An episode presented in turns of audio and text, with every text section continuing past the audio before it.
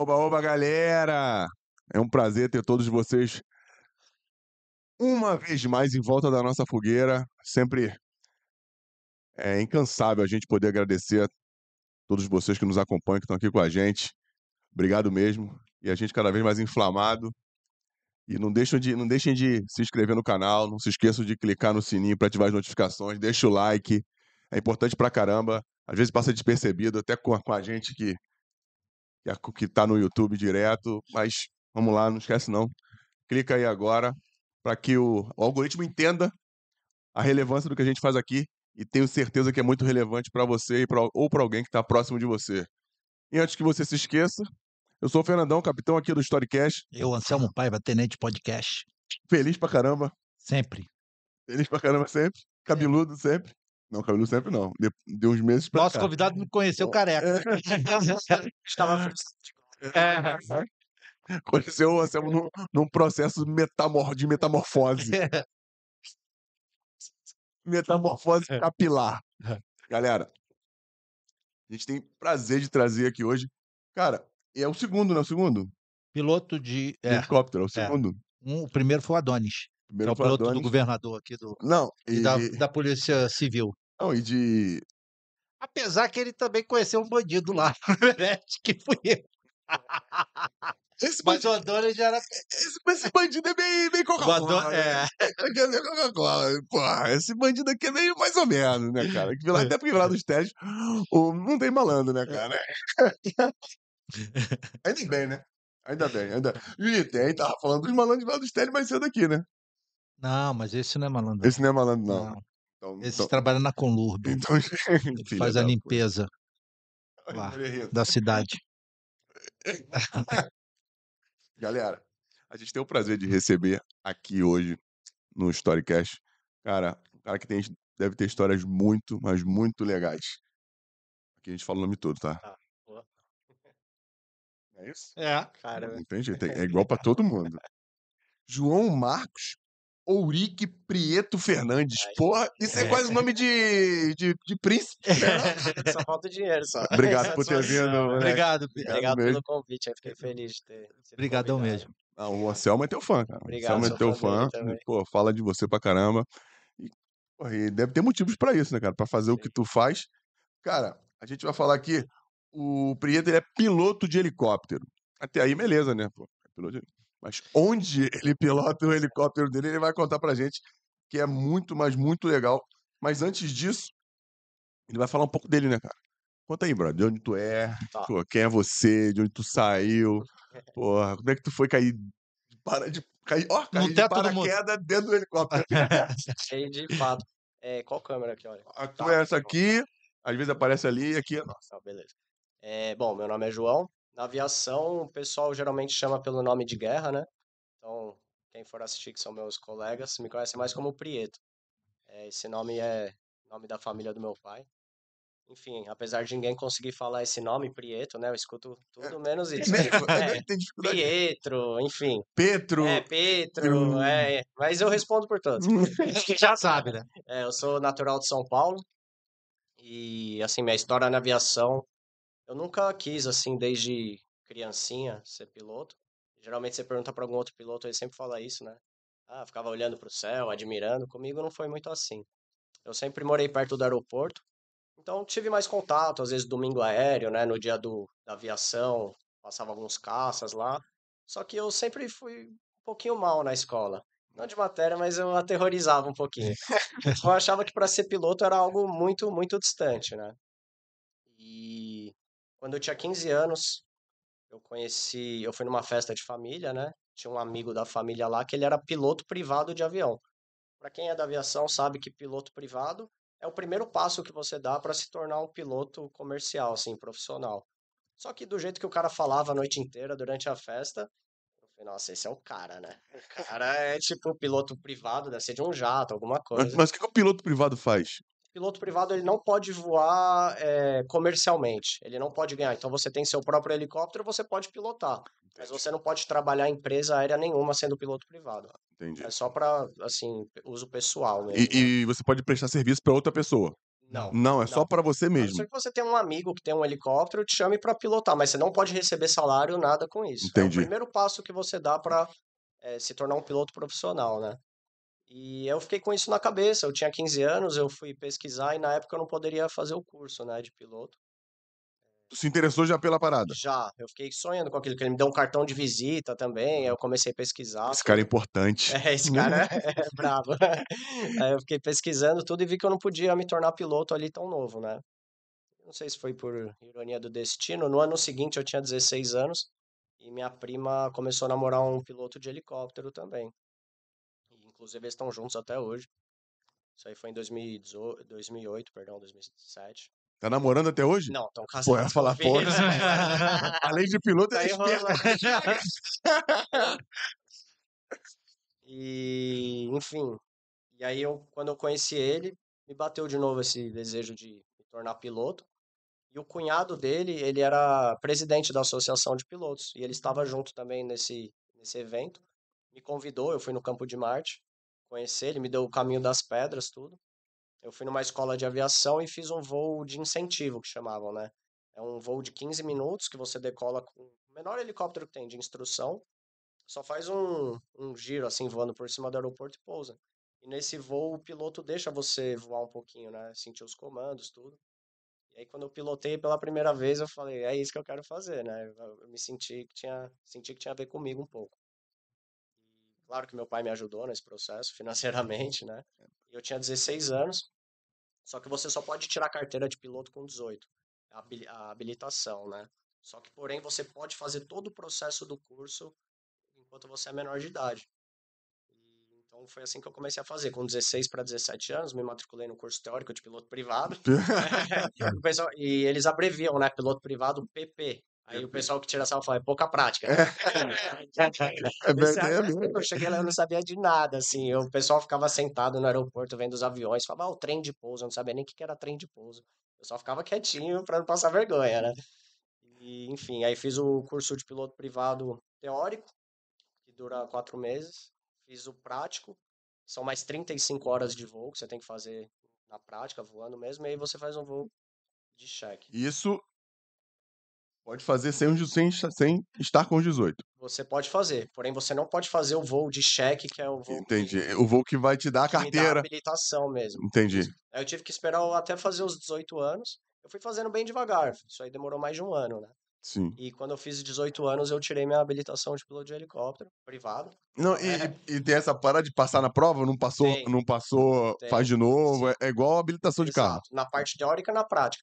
Eu achei a parte teórica mais difícil, né? Porque a parte prática, eu fui instrutor de voo, quanto mais nova a pessoa é, mais habilidade ela tem, né? Para aprender algo novo, então eu não tive dificuldade.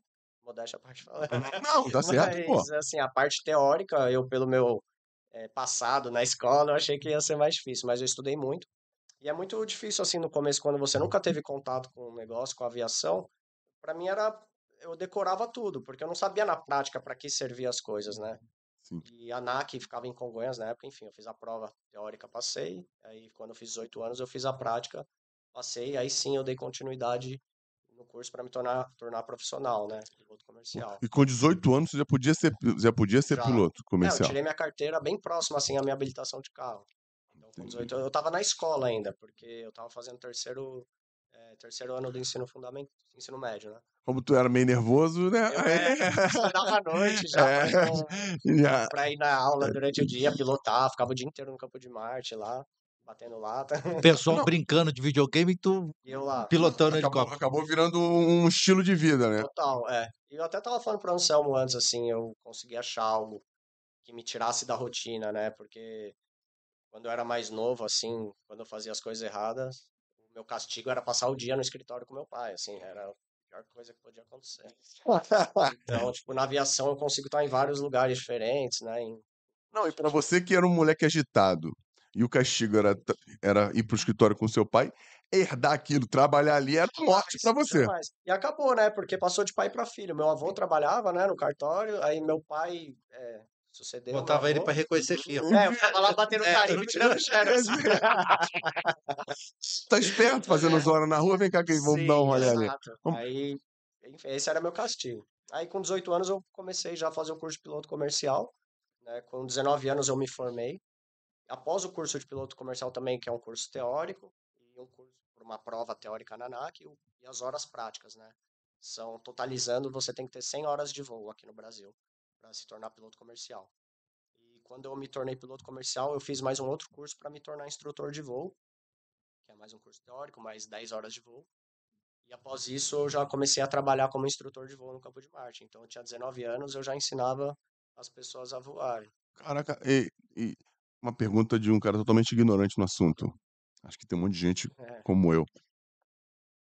É muito distante o curso de piloto de helicóptero e o de avião, mesmo do, Olha, dos, dos aviões menores? Tu sabe que um sobe assim, o outro assim, né? Eu sei disso, Não, isso, da isso, diferença. isso- aí é pa- parte da matéria, né? É. VTOL, que é Vertical Uhum. Takeoff, É, e STOL, né? Enfim, isso aí é Então, relevante. é porque tem, tem muita gente que pequena, é bom? Assim, é, são cinco matérias teóricas. As matérias são as mesmas, mas o conteúdo de cada matéria pode mudar um pouco. E as horas de voo, claro, que você faz no avião, os comandos são diferentes. Eu já voei um pouquinho de avião, é um pouco mais fácil, né? Porque o avião, depois que você decola e pousa, assim, a nível de cruzeiro, ele é, é mais estático, ele é estável, né? O helicóptero não, ele é instável. Se você tira a mão dos comandos, a tendência dele é sair do ponto zero que tá, tombar para algum lado. O avião não. A tendência é ele continuar voando. Tem piloto automático no helicóptero também? Tem, tem. Não em todos, né? Mas tem. Mas, e ele e para manter a estabilidade? Sim, ele mantém, tem diferentes tipos de piloto automático, né? Sim. O pessoal fala três eixos, né? Que tipo, ele não deixa subir, nem descer, nem girar para os lados. Aí tem uns que só mantém o helicóptero voando reto, né? Mas tem sim pilotos automáticos. Não é tão comum nos helicópteros menores, nem nos aviões, né? Só nos aviões um pouquinho maior que também que, que tem. que tem essa parada. É. Cara, e eu até te interrompi, me perdoe, mas você, moleque e instrutor, tu imaginava sair dali pra, Uma ótima pergunta. sabe, É. pô, você tava do lado de casa, Sim, já, sim, já, já voava, sim. já ia pra um monte de lugar que tu queria, É, ensinava Dinheirinho os pro final de semana. é. Já, já tava parecido com, com o rapaz da sua família na festa lá, já. Sim, falando pros outros que era piloto privado. Falando pra todo mundo que era piloto privado, dando cartão, caramba. É. Todo respeito, devia fazer sucesso É, com a, sucesso. Com a mulherada. Vai lá dar uma voltinha lá, vai lá. É verdade. Né, O helicóptero da família, pô. Fazia sucesso. atenção. Claro, claro que sim. Pô, até porque não, não é uma profissão comum. É, verdade. Tu imagina, a tua Sim. vida mudou, né, cara? Eu sei onde tu foi, mas a galera não sabe. Ah, mas tu é. imaginava como é, como, é, como, é, como é que você começou a sair dali, sair do teu do nicho ali, sabe, da, da, Tá. da tua É, redondeza? A própria aviação te exige isso, né? Se você quiser ficar preso a um lugar, suas chances de trabalho diminuem muito. É porque às vezes em São Paulo tem uma oferta de pilotos muito grande, mas você vai para o norte e nordeste faltam pilotos, né? Então não são todas as pessoas que estão dispostas a sair da casa de São Paulo, onde quer que seja, para ir, né, para o interior. Mas como eu era muito novo, não era apegado muito a isso, eu sempre tive a vontade de morar fora do país. Só que como eu comecei a, a estudar muito cedo para me tornar piloto, eu não tive essa chance de fazer um ano de faculdade fora ou fazer um intercâmbio de seis meses, porque eu já estava no processo de me formar piloto. Então eu não ia parar minha vida seis meses, um ano. E na aviação tem muito timing do negócio. A aviação estava muito boa na época, né? Então eu já almejava sair da, dali, né? Que Porque época era? isso aí era em 2009. 2009. É, Era, o, o país estava muito bem, né? Tipo, a economia do país estava muito boa. Então eu já meio que fiz o curso, me tornei instrutor. É que na verdade, assim, ser instrutor de voo é mais para juntar horas de voo aqui no Brasil. Quanto Entendi. mais horas de voo você tem, você consegue trabalhos melhores, né? Teoricamente falando. E você, como instrutor, você não precisava pagar. Você Não, aí que ensinando. tá, exatamente. Aí eu comecei a juntar horas e ganhar um pouquinho de dinheiro, que na época eu morava com meus pais, tinha 18, 19 anos. Então era um salário assim bom para um moleque de 19 anos, assim, Eu sabe? não precisava pagar conta nenhuma. Nenhuma, só o celular, tipo, não- mais nada, né? É, é. E Que não devia ser barato na época, é, já sim, ligava pra é, caramba. naquela época Eu, eu, eu, eu- o serviço militar deixou você escapar? deixou, deixou, de É. última hora, mas deixou. Por, é, por causa do. Sim, ajudaria. Eu acho que hoje o serviço militar no Brasil, se você não quer servir, É, eu acho que não é. eles Tem muito mais gente querendo servir do que não. Um querendo. emprego. Então, quando eu falei que eu não queria, mas eu não precisei chegar nesse recurso, assim, de falar que eu era piloto. Mas eu fiquei preocupado nessa época, porque eu iria ter que parar um pouco das coisas que eu tava fazendo, né, para me dedicar a isso, mas não aconteceu. E voltando assim a, a essa vontade de sair, eu sempre quis, né, trabalhar fora do Brasil, morar fora do Brasil, e em outros lugares também, porque eu sempre me atraiu isso que a, a aviação proporciona, né, de conhecer lugares novos, né? Aí até e o Brasil é enorme, né, cara? Demais, Pô, demais. E você, sim, trabalhando como piloto, você tem a oportunidade de conhecer lugares que você nunca imaginou na sua vida que você iria estar ali, sabe? Tipo, e sempre acontece isso comigo. Eu tô trabalhando hoje em dia, mas é uma caixinha de surpresa, né? Você nunca sabe, às vezes, para onde você vai. Às vezes eu tô aqui no Rio de Janeiro, o pessoal fala, ah, amanhã você tem que ir para outro lugar. Então tem que estar. entendi. Pô, maneiro, maneiro. É. E qual foi o primeiro lugar que tu saiu? Antes, desse- antes disso, eu quero te fazer outra pergunta que já estava na minha cabeça. Você tu fez aqueles voos, aqueles voos comerciais em São Paulo para executivos, em que você é, tanto trânsito maluco. Sim. É, Tô com dinheiro. Ah, pô, não quero pegar o táxi hoje, não. Vou, vou, vou, vou por cima. Tem muito, né? São Paulo é mundialmente conhecido por isso, né? Por esses voos que a gente pousa nos prédios. Inclusive, até de uma forma cronológica falando, eu, quando eu saí da instrução de voo, a primeira oportunidade que eu tive de emprego após foi em um táxi aéreo em São Paulo também, que aí fazia todo esse tipo de serviço, né? Pegava executivos, eh, levava, sei lá, da Faria Lima para casa de praia, ou às vezes até, assim da área comercial de São Paulo para o aeroporto de Guarulhos, Sim. tem muito trânsito, né? A gente chama esse tipo de voo, é voo de padaria, né? Que é tipo, você pede um pãozinho, cinco minutos tá pronto. Esse voo também é rapidinho, cinco minutos você pega o cara, leva. Leva aí, já, É. já- e vo- e vocês ganham por voo ou, ou, ou- ou tem um Os- salário Os fixo? dois, né? Tipo, geralmente quando você trabalha numa empresa aérea, você ganha um salário fixo mais uma hora de voo adicional. Às vezes se torna até a hora de voo, quanto mais você voa, mais você ganha, às vezes até fica maior do que a hora do seu salário Do fixo, salário né? fixo. Ainda mais num lugar que tenha uma, Exato. uma exigência grande como, É. como São Paulo, né? Mas isso durou pouco, assim, foi um ano só, foi de 2013, do começo de 2014 até o final. Eu peguei a época das Olim... da, desculpa, da Copa do Mundo. Trabalhei com muito estrangeiro no Brasil também, nessa época, porque eu voava no táxi aéreo. E a empresa que eu trabalhava, ela foi selecionada, contratada pela FIFA para fazer a filmagem oficial da Copa do Mundo. Maneiro. Eu não tive a oportunidade de participar diretamente porque eu não voava aquele helicóptero, era um outro modelo. Mas veio um pessoal contratado da FIFA do exterior, com as câmeras deles, instalaram. Então, aquelas filmagens aéreas do jogo começando, do ônibus indo para o estádio, foi tudo a empresa que eu trabalhava aqui. E tu falou uma parada interessante. Que o, eu, não, eu não pilotava aquele helicóptero.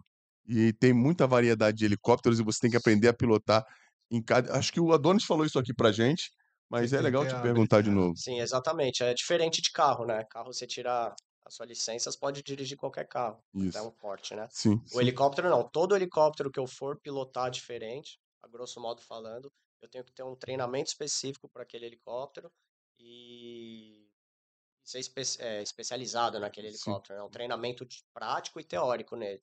Então, eu tenho que fazer um curso teórico e algumas horas de voo, aí sim eu sou habilitado a voar aquele tipo de helicóptero. Você, você é habilitado a voar em quantos helicópteros?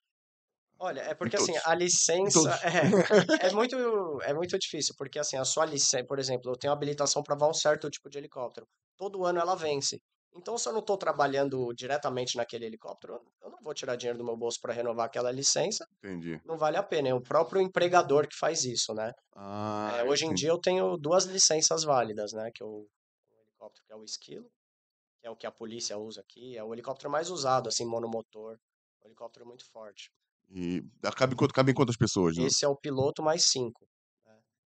eu tô com uma outra habilitação válida que é um helicóptero italiano chamado Augusta 739, que esse aí cabe piloto, copiloto, mais 12 passageiros. 12 passageiros. É, É um van, van escolar. É. E, e é muita diferença? Absurda, assim, porque quanto menor o helicóptero, menos tecnologia embarcada ele tem, né? Então, é mais manual o negócio. Depende muito mais de você Exatamente. do que da Por máquina. Por exemplo, esse esquilo helicóptero que eu voava, ele não tinha piloto automático, né? Só dando um exemplo.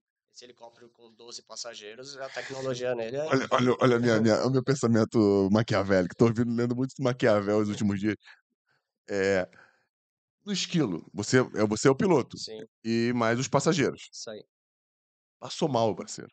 Quem? Eu, os É, passageiros. o, o piloto é você, o passageiro. Já aconteceu assim.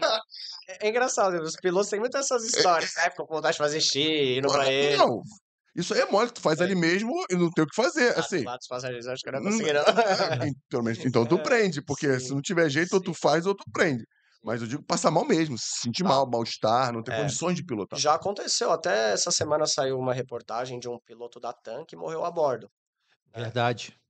É, o cara Teve tem. que fazer um pouso de emergência. Sim, exato. Mas ali o cara tem Tem copiloto, né? copiloto, no helicóptero não tem Não tem. copiloto. Assim, todo ano a gente tem que passar por uma bateria de exames obrigatórios. Físico, de saúde, tudo, né? Chama certificado médico aeronáutico. Então, passo no oftalmologista, tudo. Faço o exame do coração. Então, isso meio que te capacita, te diz que você tá apto a voar, né? Em questão de saúde, mas pode É, acontecer. tu não tá livre de, de, É. um- de passar mal. Não, outra coisa que pode acontecer, você tá voando sozinho, você colide com um pássaro, a pancada é tão grande que você desmaia. Pode também acontecer, né? Isso aí se chama pilot incapacitation. A gente estuda sobre isso. E não né? tem jeito. Não, aí é Aí é. encontrar. Já, já, já desce rezando. Exato. né? Ah, nem se tiver acordado aí. O subconsciente já desce. Não, é porque é uma pergunta relevante, né, cara? Sim, Porque totalmente. se no avião, no helicóptero maior, É. tem copiloto ou Tem, não? esse que eu vou, eu sou copiloto, né, hoje em dia. Esse grande. Nesse grande, então o comandante e o copiloto, eles têm o mesmo treinamento, né? A única coisa que difere o comandante do copiloto é que, assim, a palavra, grosso modo dizendo, a Sim. palavra final é dele, e ele que é o responsável final pela segurança do voo. E pra ele ser o comandante do voo, ele tem que ter mais horas do que você, ou não? Sim e não, né? Por exemplo, naquele tipo de helicóptero, sim. Então, tudo vai depender dos, dos requisitos que a ANAC, a ANAC é a Agência Nacional de Aviação, né? Exige para você ser comandante daquele helicóptero. Eu posso ter mais horas totais de voo, por exemplo, eu tenho 10 mil horas de esquilo, o cara tem mil horas nesse helicóptero que eu vou hoje em dia, ele pode ser.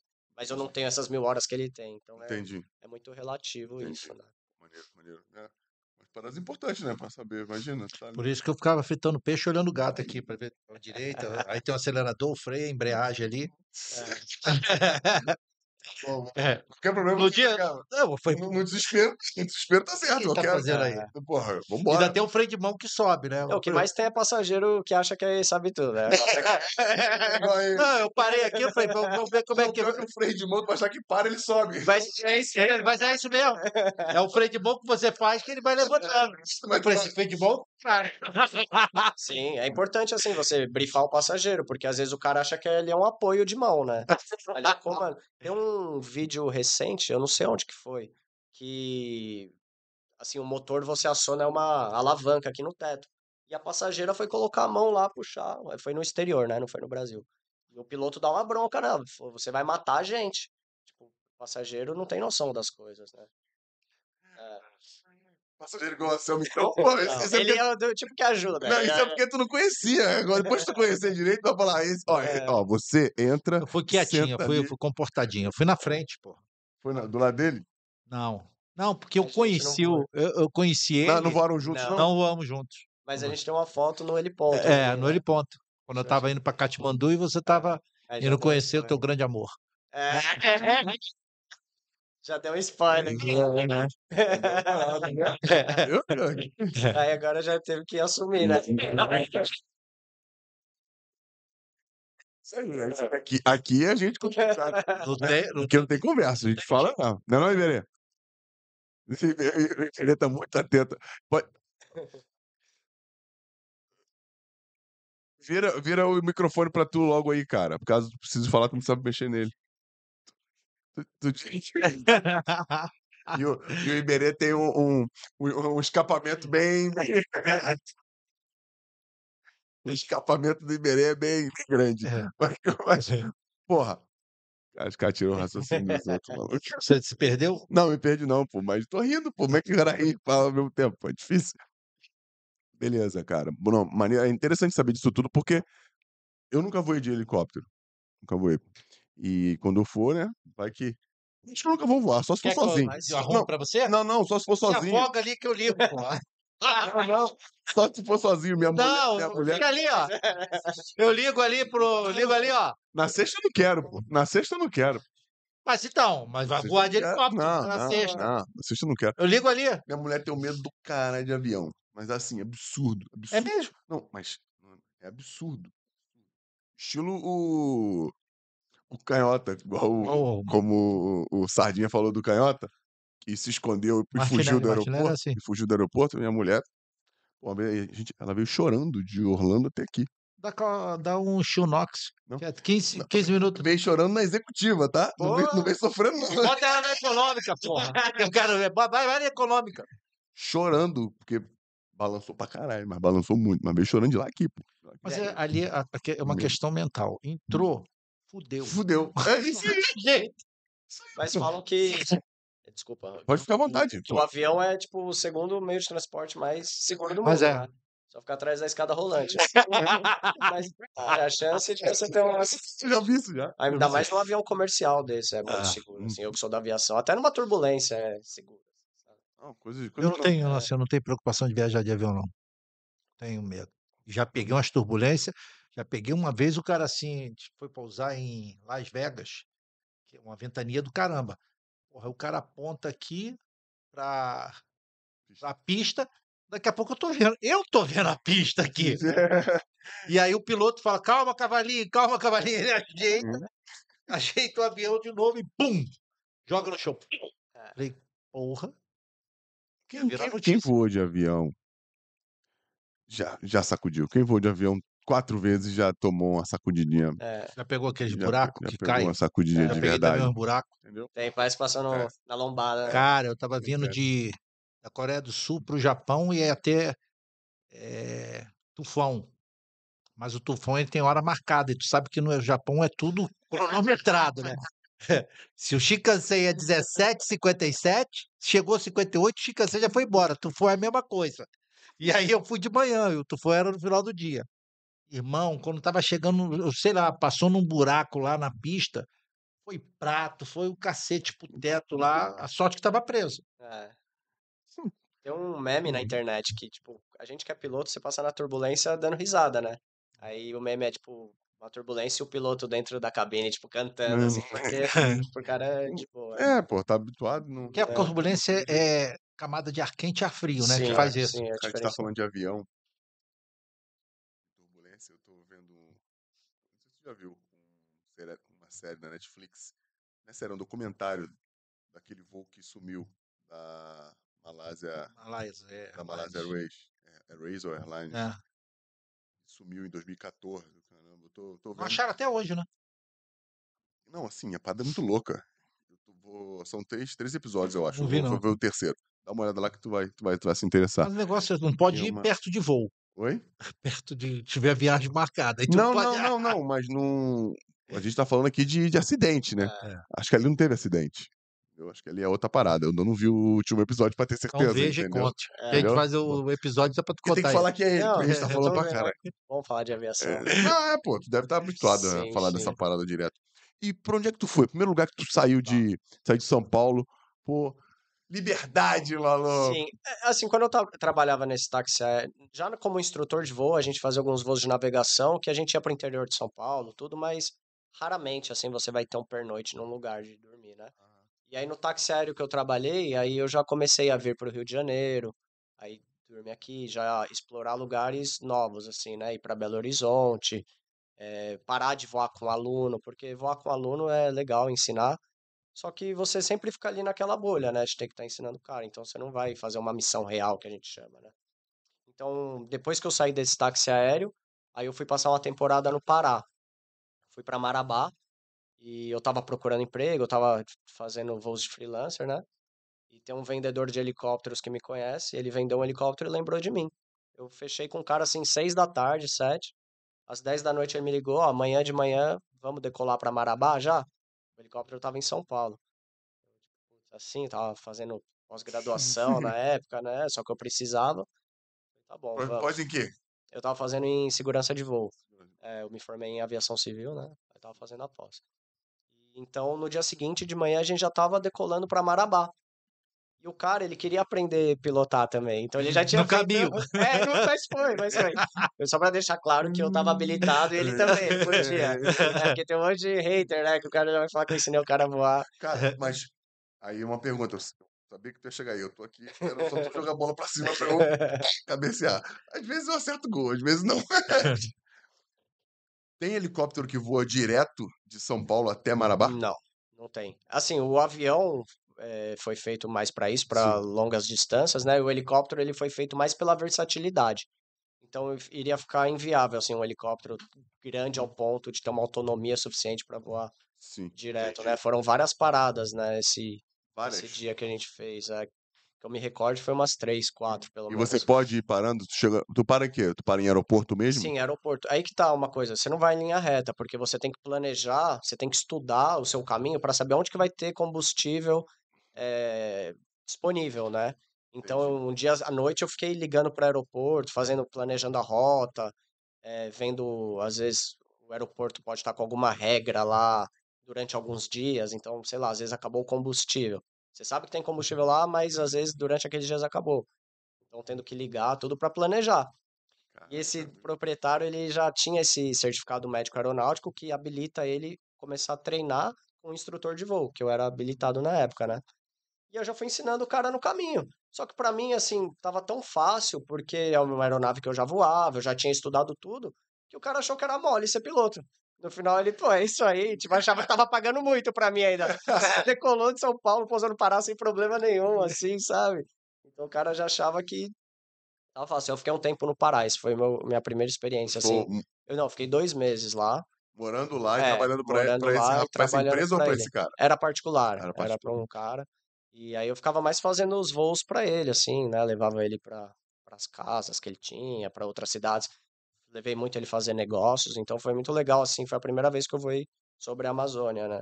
Então foi uma Legal. experiência, pô, você sair de São Paulo, só tem prédio, assim, você vê o que realmente é a, mata fechada, assim, é, Perdão. hein? é, cheguei a voar, tipo assim, uma hora em cima de mata fechada que você não vê um lugar para pousar, sabe? Então é muito inóspito, assim, ainda, tipo, o que não falta é terra ainda no Brasil, sabe? Porque são nos centros, né, que tem mais é, população. Você cruza o Brasil, é só mato, não mata fechada, né? Mas Chegou aí perto lá do Monte Roraima? não, esse eu não fui, não fui. Esse aí eu fui, me limitei até o Pará, né? Recentemente também, mês passado, eu tive a oportunidade de voar ali na região, de novo, né? Lá no, É. lá no Pará. Não, eu voltei da América Central pro Brasil voando, né? Então eu passei ali região amazônica também, Oiapoque. Eh, Foi muito legal, assim, também mata fechada. E essa, essas. É, pra pa- mudar de um país pro outro, tem que ter permissão, igual Total. avião, tudo Sim, mesma coisa. sim, é bem burocrático. Geralmente a empresa contrata um serviço que já organiza tudo isso para você, de Entendi. documentação. O piloto Documentação, plano de voo, tem Pla- que ter tudo. Sim, aí o plano geralmente é o piloto que faz, né? Mas também as empresas podem fazer. Mas assim, a gente tem uma GENDEC que chama, é um documento que você tem que entregar na imigração, né? Que você está comprovando que você está entrando, que está saindo. É um pouquinho burocrático, né? Mas não é muito Mas você é complexo. obrigado a, de- a descer?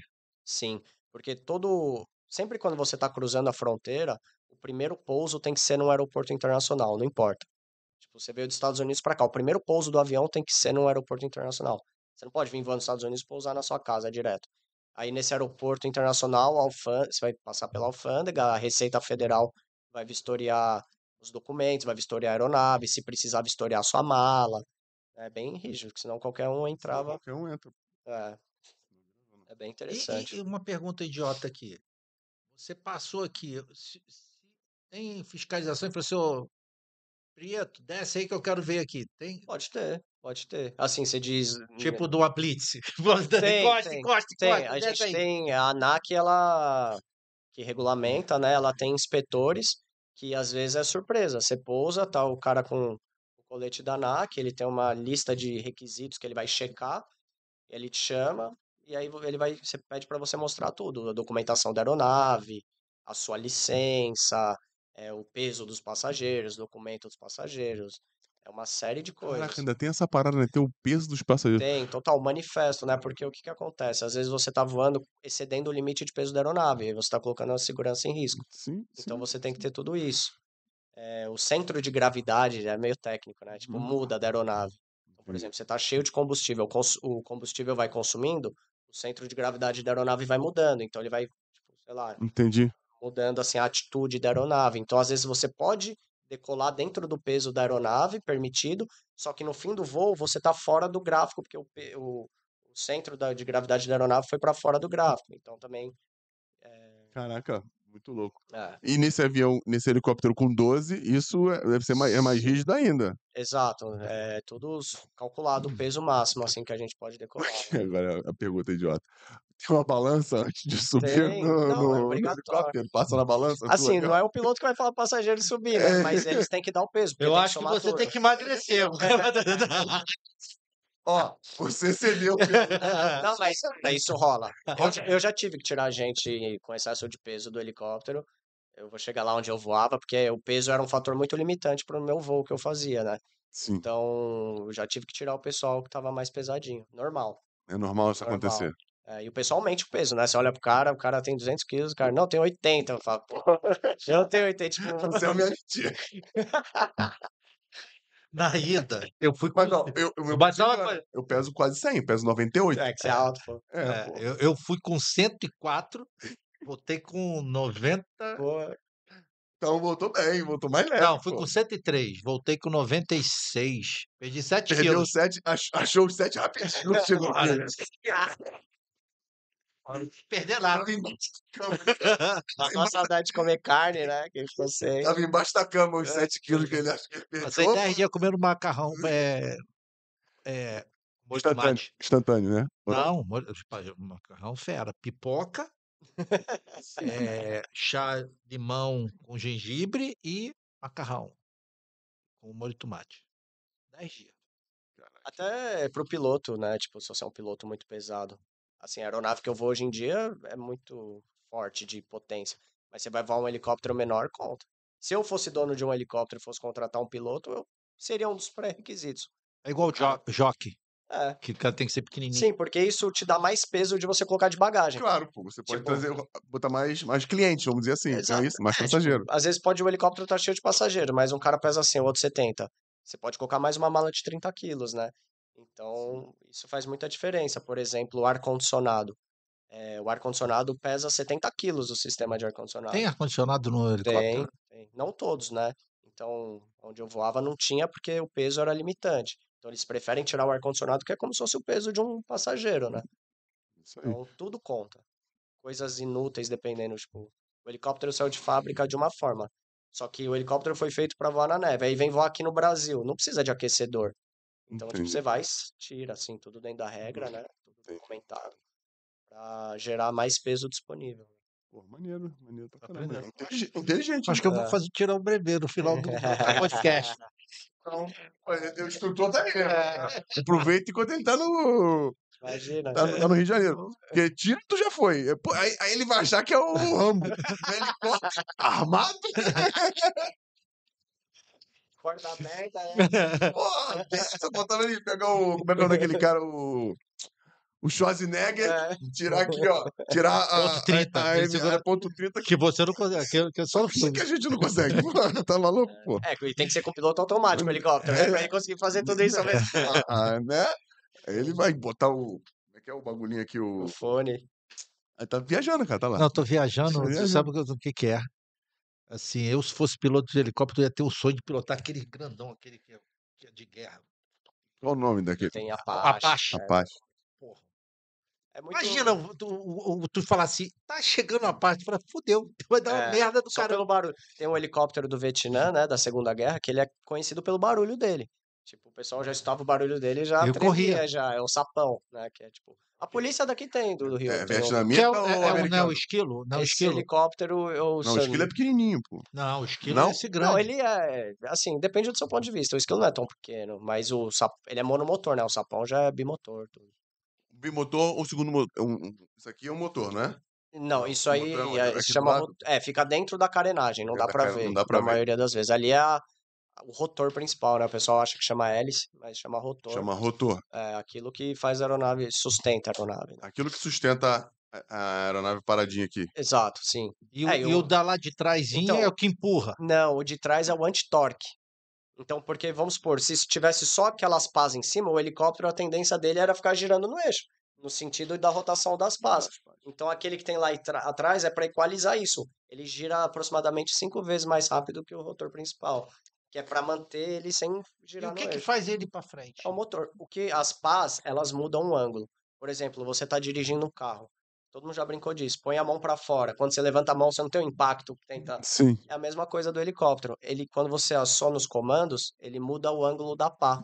Fazendo isso, Isso que faz ninguém imaginava, que a pá se mexia. Exatamente. Muda o ângulo, faz ir para frente, para o lado, para Ah, trás. É, a- é a dire- é a coisa da placa. Exatamente. Eu achava eu já ia estar reprovado.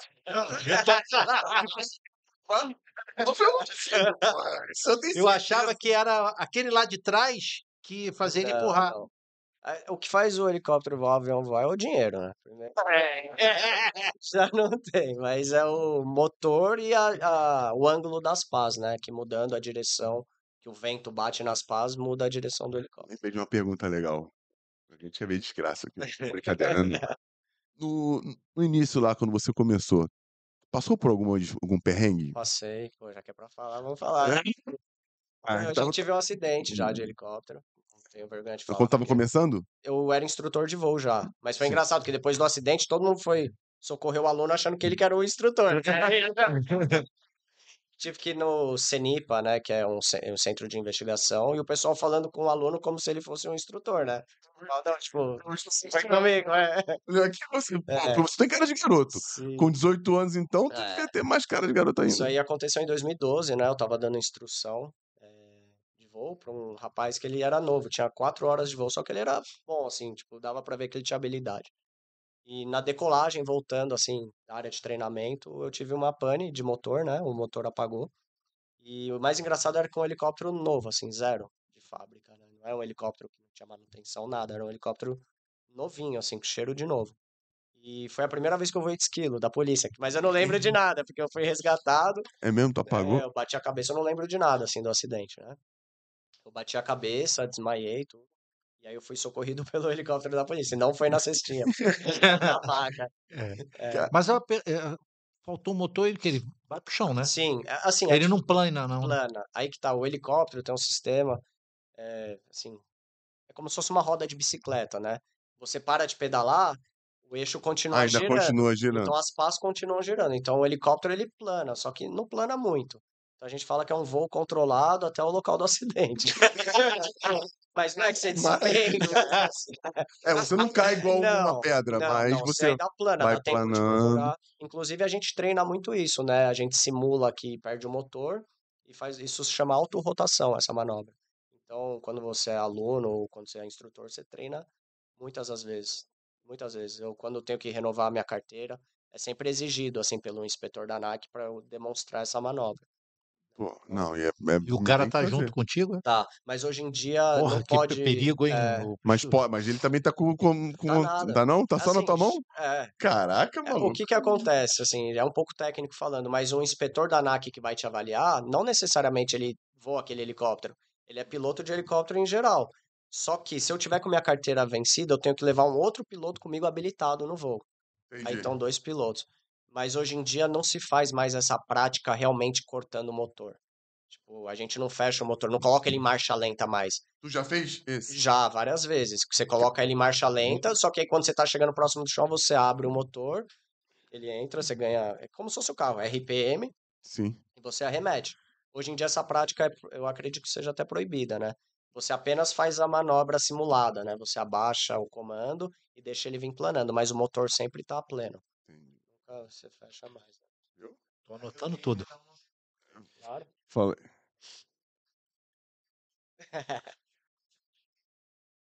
É, sim, sim. Foi um acidente sério. Eu dei muita sorte também. Ele planou? Planou, tem. Depois tem as fotos na internet também. Eu dei sorte que eu caí, eu acho que em cima de árvore, isso amorteceu. E eu fiz esse procedimento, né? Deixou ele Apesar de eu planar. não lembrar, eu fiz porque o aluno me relatou isso. Né? Eu bati a cabeça, tudo, mas. E eu até pensei isso antes do podcast. Eu já contei para algumas pessoas que eu sonhei com esse acidente Antes? antes, uma semana antes. né? Foi o sonho mais pesado assim que eu tive na vida. E não vou ficar entrando muito em detalhes, só que eu sonhei perfeitamente como que aconteceu, no mesmo lugar que aconteceu. Porra! E eu acordei assim chorando, desesperado, e eu contei para todo mundo. Essa é a prova, né? E quando eu tava no hospital, um amigo foi visitar, ele falou, eu não lembrava, né? Você lembra do, do sonho que você contou? Eu falei, nossa, não acredito. Sim, mas assim, no sonho não foi tão detalhado, é, exatamente. No sonho não foi tão real. É, foi, mas assim, a diferença no sonho, é, é, depois disso, assim, eu comecei a achar que eu tinha um propósito maior na vida. Hum. Né, que eu teria algo mais para fazer, porque no sonho eu tinha morrido, né? E Entendi. várias coisas ali no dia me levaram a ser o piloto daquela aeronave, né? Porque no começo do dia, na escala, não era eu que ia pilotar. Antes do voo, tipo, como o helicóptero era novo, o aluno que pediu para mim, pô, será que não dá pra gente voar no helicóptero Novinho? novo? Eu fui pedir pro instrutor, instrutor, vai lá, né? O outro cara que ia voar no horário. Enfim. E aí foi isso Tinha que acontecer. tinha que acontecer, né? E aí depois disso eu comecei a procurar respostas, né? Tipo, porque nunca encontrei, mas acho que encontrei sim, na verdade. E eu fui trabalhar fora do país, né? Eu tive, pode já chegar nesse Pode falar o assunto, que você né? quiser. Quem fala aqui é É, você. Eu fui trabalhar no Nepal, fiquei lá durante cinco anos, né? Voltei para o Brasil em dezembro do ano passado e lá eu fazia um trabalho mais humanitário. Fazia trabalho com turista também, mas era um trabalho que eu ajudava mais as pessoas, né? Fazia voos de resgate, transferia enfermos, tudo, né? Então, eu acho que aquele foi um dos propósitos também de eu estar aqui hoje, né? De poder ajudar as pessoas, assim, Que tipo, diretamente. que tipo de, de. Pouco mais específico pra gente entender. Uhum. Pô, Nepal, galera. Nepal, Everest. Mas, é- Neve, mas assim, montanha. tu escolheu? Quero, Não, não- foi a vida que me levou pra lá, foi o levou- destino, assim, eu nunca imaginei que eu ia Eu- Então, lá. então fala pra gente, como é que você chegou Tá. lá? É isso? É, É isso? como é que eu, eu vi alguma coisa que você mandou currículo pra todo mundo. Mandei, to- foi isso, é. Eu, quando eu tava no Pará, não sei se o dono do helicóptero vai ver isso ou não, mas eu me colocou num hotel muito merda. era tipo na rodoviária. O cara, o cara pilotou contigo de graça, É, levou pra é lugar, empresa, reunião, e tu ficou no hotel merda. merda. Tem que falar pra ele. Ele tem que, ele tem Mete que a boca. ele Botou ele na justiça, não? Botou no... ele tem que saber que tu ficou no hotel merda. Ele, ele sabe disso, ele Ah.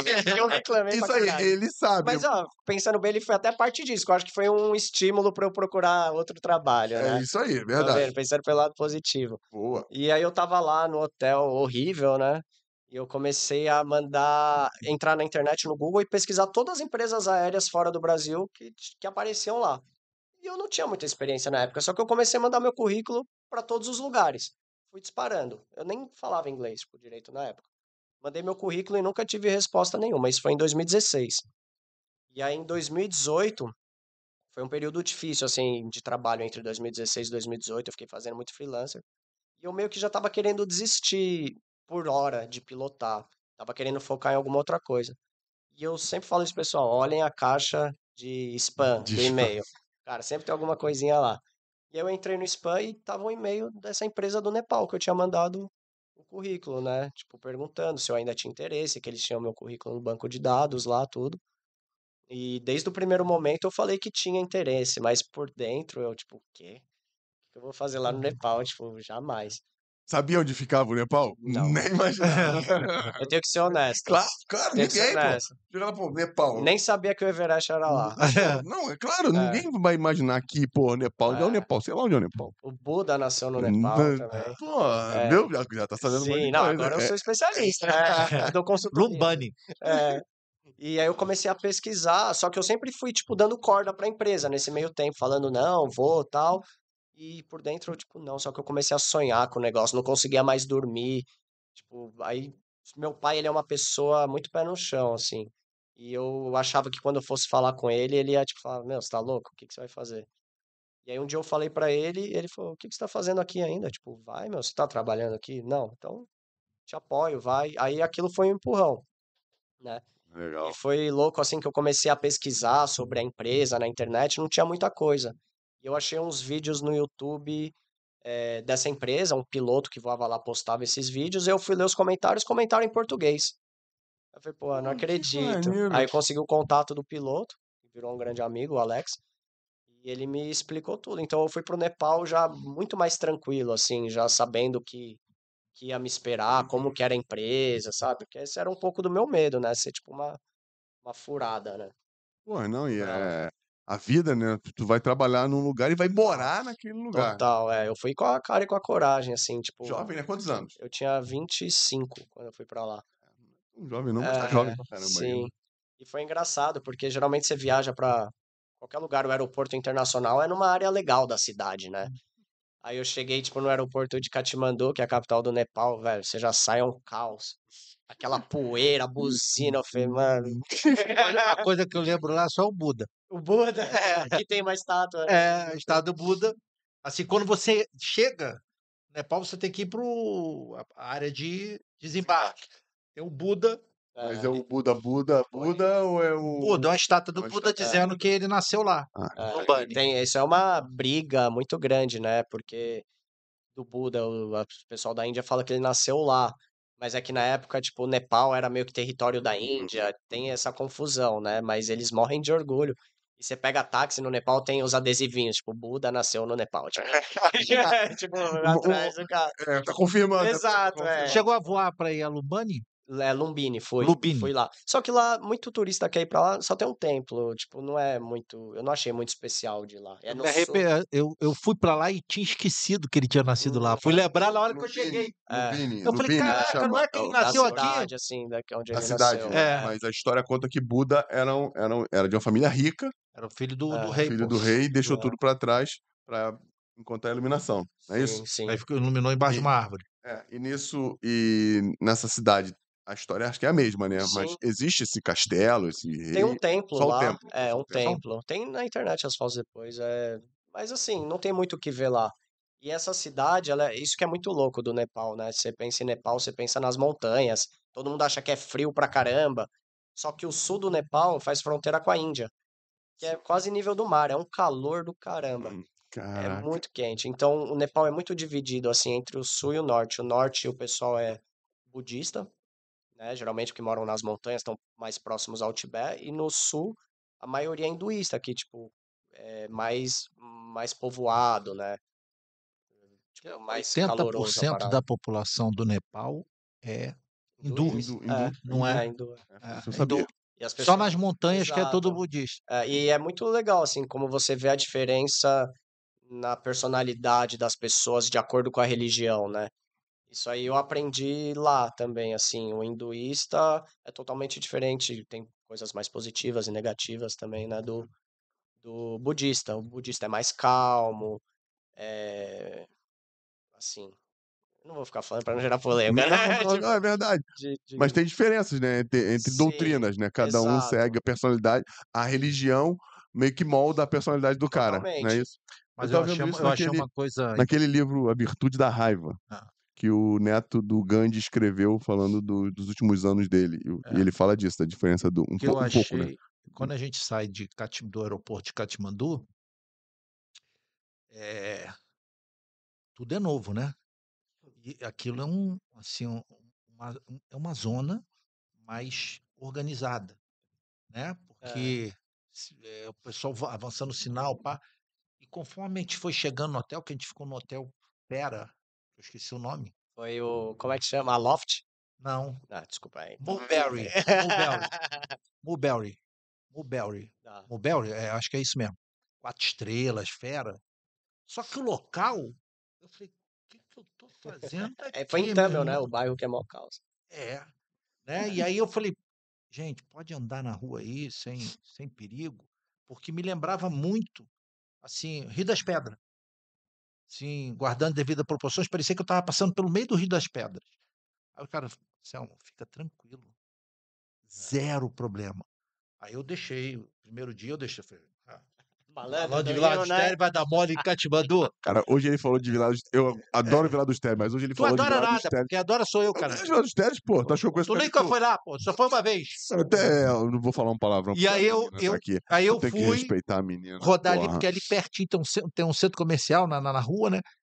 E realmente, zero, É. zero. Ninguém te olhando, ninguém. E, e uma bagunça. Se você vai atravessar a rua, é carro daqui, carro dali no É. cruzamento. Mas todo mundo se entende, É. uma educação, um respeito. Sim. E aí você vê o seguinte: a pobreza não é sinal de violência, porque você vê que é que são é, que é uma, uma- é, é pobre, mas não, mas todo É. O que eu acho que está relacionado a isso é muito a religião também. Por causa do. do car... eles do acreditam karma. no karma, né? Então, se o Da o reencarnação. mal, vai voltar para ele. Então, cara, demorou para eu acostumar no Brasil de novo lá, porque você pode deixar a bicicleta solta, assim, não vou falar para você deixar o celular, mas a chance de você voltar o celular tá lá é muito grande, né? Não tem essa criminalidade, igual no Brasil. E além do karma da religião, eu também acho é porque não tem é, organização criminosa, assim, tráfico de drogas, né?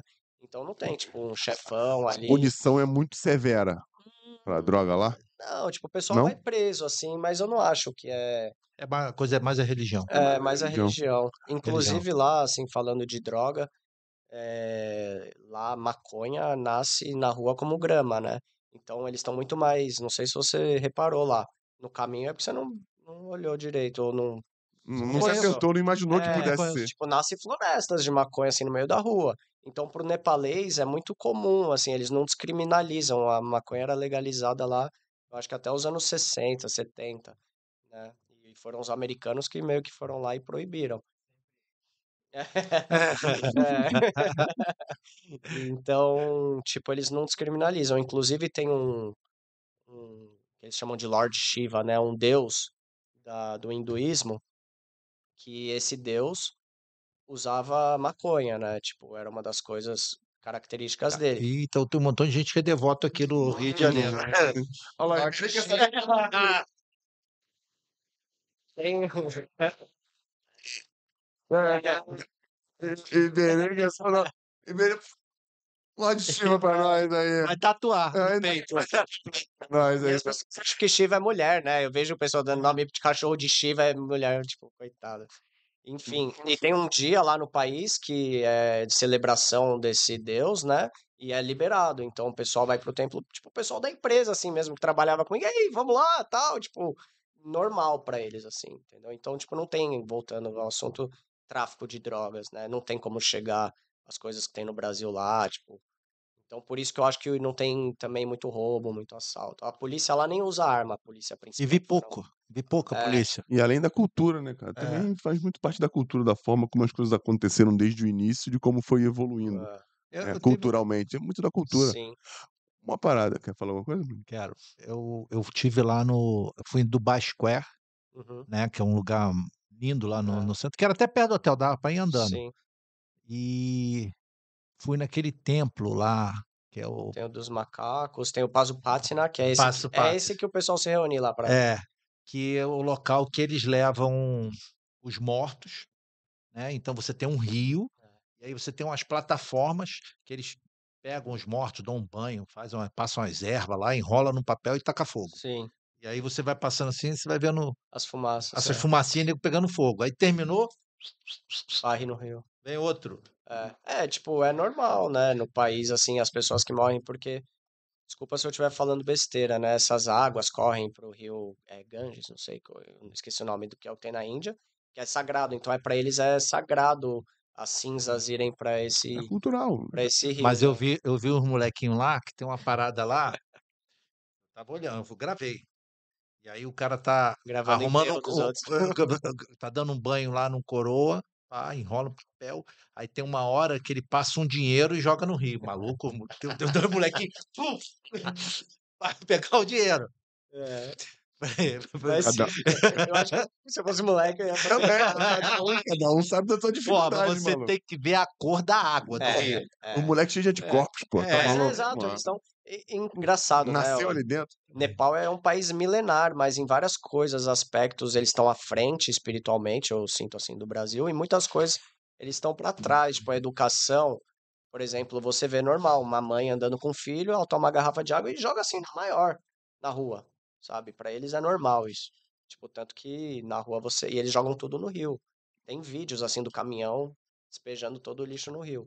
Eu já chamei a atenção de muita gente lá, mas não posso nem culpar, né? Porque isso aí é falta de educação mesmo que eles nunca tiveram, eles nunca não fazem.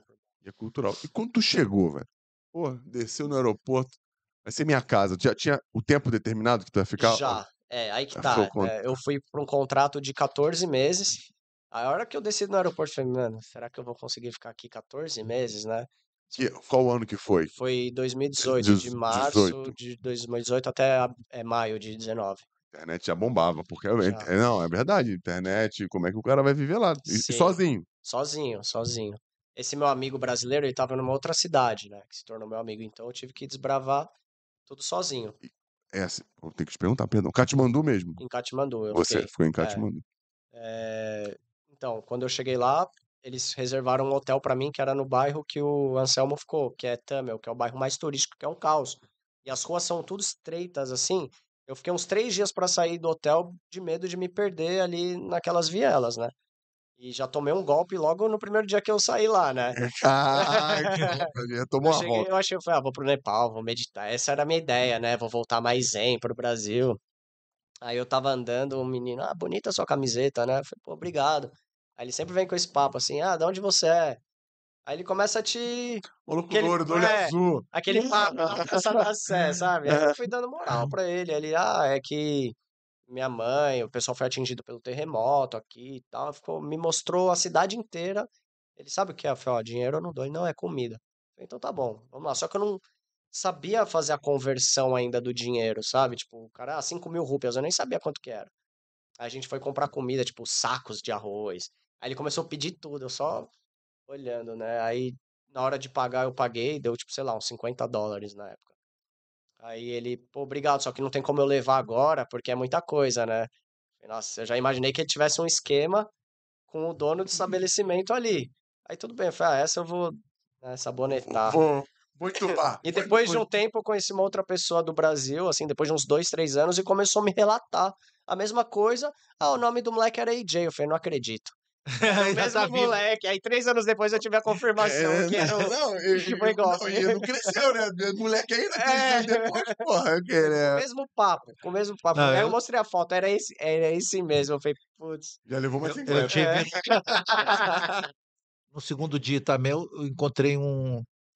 Não é Sadu, que anda na rua. É, tem tipo uns gurus, assim, que É, eles é. Guru, É, né? Ele me parou, nossa. que aí ele vem todo paramentado, né? Olhou pra mim e botou um pingo vermelho aqui. Tica. É. Aí rezou, pai. Eu falei, pô, tô indo pra montanha, né? Tô... Quer reforço? Aí, aí, aí, saca- Deixa eu até de ser teu. Qualquer reforço é bem-vindo. Deixa eu até. E é isso aí. E o cara, pá, pá, Botou pá. a mochila pra dentro. Aí eu, namastê, obrigado. Aí ele ficou olhando. Dinheiro. Aí eu dei.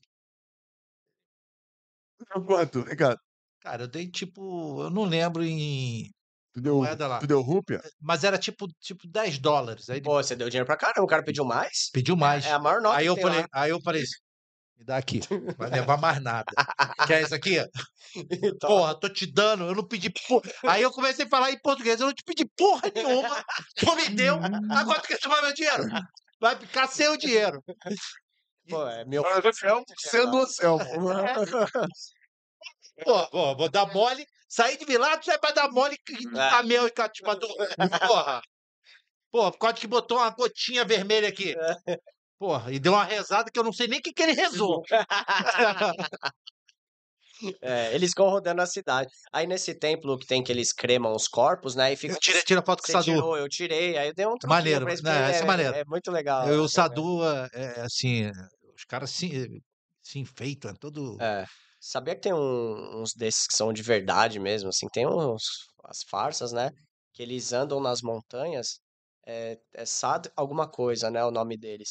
Que eles, tipo, sem roupa, sem nada, tipo, eles cavam, eles dormem, tipo, na neve, assim. A vida deles é como se fosse um andarilho das montanhas, eu assim, já sabe? li que eles ficam normalmente até em. Gruta, não. É, tipo, Os caras ficam meditando lá, caverna, sozinho. Sim, por anos, tipo, a vida é o cara andarilho das É. montanhas, e eles, assim, são considerados espiritualmente, tipo, mais pra frente, é, mais, Mais evoluídos. mais evoluídos, né? Os caras ficam na, na, na gruta lá meses, meditando sozinho. Sozinho. É. É, sem, quase sem comida, sem né, tipo, nada, só com água. sem nada, é. O pessoal Com que às vezes passa e para as pessoas hinduístas é uma benção encontrá-los, né? Então, acho que devem doar alguma coisa. Foi contratado para fazer para uma empresa Sim. para fazer voos de helicóptero lá no Nepal, lá em Katmandu, não importa para onde seja, É, no país inteiro. no país inteiro. É. E nesses voos aí, claro que inclui o, a montanha, né? Sim, total. A montanha. Aí vai da experiência, né, cara? É. Pô, primeiro voo pra montanha, é, vento, pô, sei lá, acho que vácuo, né, entre as, Sim. as paredes, enfim, dificuldade pra você que é um É. piloto mais de Assim, voos falando da abertos. aviação como pilotos, assim, você ser piloto de montanha é um diferencial. faz É, diferença. faz diferença. Então, por exemplo, lá com a experiência que eu tenho no Nepal de piloto de montanha, é, em qualquer outro lugar, porque lá é o maior, o lugar mais alto do mundo. Então, qualquer lugar que me pedir isso, eu, tipo, Você já, sim. foi- tu jogou o currículo na mesa, vai entrar mole. É, se puder, sim, mas é, eu tive todo um treinamento, não foi Lá, assim, né? Lá, é, lá. treinamento lá. Exato. É, quando eu cheguei lá, eu tive que fazer um curso teórico de uma semana. Isso também foi engraçado, porque meu inglês já não era bom na época, e aí eles têm um sotaque de indiano, e era o dia inteiro, das nove às cinco, eu e o professor me dando aula com aquele sotaque, eu não entendia nada. Eu rezava para ele não me perguntar nada, assim. Enfim, aí passei por esse curso, uma semana e fui fazer um treinamento prático, agora sim com esse meu amigo brasileiro. Então isso foi bom, porque ele já foi falando na própria língua. Eu falo, cara, Deus, sabe, foi fazendo todas as coisas assim, Direitinho. é, tipo, pra me colocar lá. E aí ele me deu essa instrução, meio que em português, tudo. E aí eu tava liberado pra voar. A gente na aviação mede em pés, né, a altura. Então, sei lá, até 3 mil metros eu tava liberado pra voar sozinho. E acima disso eu tinha que fazer um treinamento de altitude, que aí eu fiz com um general lá da aviação civil deles. Tive que fazer mais um treinamento de mais 5 horas de voo, que nesse treinamento, sim, a gente aprende técnicas para voos na montanha, né? Então, tipo, o peso da aeronave é muito limitante, o vento, a pressão atmosférica do dia. Então, nesse curso, assim, prático que eu fiz, eu aprendi tudo isso. Após concluir, eu fiz um voo de cheque com esse general, e aí ele me aprovou para poder voar. Aí eu podia, eu- eles consideraram, você é piloto de altitude agora, que fica acima de 10 mil pés. Que é quantos mil metros? 3 mil metros, aproximadamente. Tá? Então, até acima de 3 mil metros eu já estava liberado para voar. Só que aí tem um outro porém, né? A aeronave que você voa não é que nem carro. Tipo, ah, tem, cabem cinco, você vai colocar cinco, encher o tanque, encher... Não. Por exemplo, se eu for pousar no Everest Base Camp, mesmo que o helicóptero possa levar cinco passageiros, eu decolo com lá, de lá com dois, três no máximo. Porque o ar é muito ar é muito rarefeito lá, rarefeito, então o motor falta potência, assim, para você voar lá, e muito pouco combustível, tipo, muito pouca autonomia. Então é Tem, muito... que, tem que ser o necessário pra bater e voltar. Exatamente, é muito limitado, com um pouquinho de autonomia remanescente. Não dá pra você ficar, tipo, desviando muito sua rota, assim, sabe? Tem que ser bem, bem preciso. Então, isso foi uma coisa que eu aprendi bastante lá também. E aprendi a falar muito não, porque às vezes você pousa num lugar, é muito comum o pessoal pedir carona, porque é muito remoto. E tem lugar no helicóptero, e às vezes você fala não pra pessoa, ela não entende, ela acha que você tá agindo de má fé. Tipo, é má vontade, mas não é, porque realmente vai ficar perigoso se eu levar uma pessoa a mais. Já teve muitos acidentes lá por causa de sobrepeso no helicóptero. Caraca. E, pô, tu chega lá, levanta e o, o helicóptero é diferente pra Totalmente, você. é. Você Ele sente, é, balança mesmo. sim, tem, além da turbulência, né? A turbulência é por quê? O vento? Sim, vento, né? É um lugar muito inóspito, é muito difícil de descrever assim, né? Mas a natureza lá em si, é, a pressão, vento e o helicóptero, como o ar é mais rarefeito, a queima do combustão, com combustível com ar é menor. Então o helicóptero falta um pouco de potência. É como se você estivesse subindo uma ladeira com carro de- na quarta, terceira marcha, assim, sabe? Sim. Então você sente. A gente é baseado no helicóptero os instrumentos por indicadores, tipo, entrou no amarelo é atenção, né? Vermelho já tipo sai daí agora. Então é normal lá você voar com o helicóptero tipo no indicador amarelo, por causa de peso. E qualquer coisinha a mais, qualquer pezinho a mais já entra mais no amarelo, tipo, indicador. Subir um pouquinho mais já balança Exato. o indicador. Tem que, Exato. tem que andar também no limite de altura. É, então essas técnicas que a gente aprende, por exemplo, eu tô indo de um ponto A a ponto B, tem uma montanha no meio, às vezes eu não tenho potência pra subir essa montanha, eu tenho que ir por baixo, tipo, seguindo o rio. E, não, e aí já gasta mais combustível também. Exato, exatamente. Então você tem que calcular tudo isso, né? Antes de qualquer voo pra lá, tem que estar tudo. Sim. É que como a repetição, você já sabe praticamente, por exemplo, quantos, às vezes eu não preciso nem pesar os passageiros.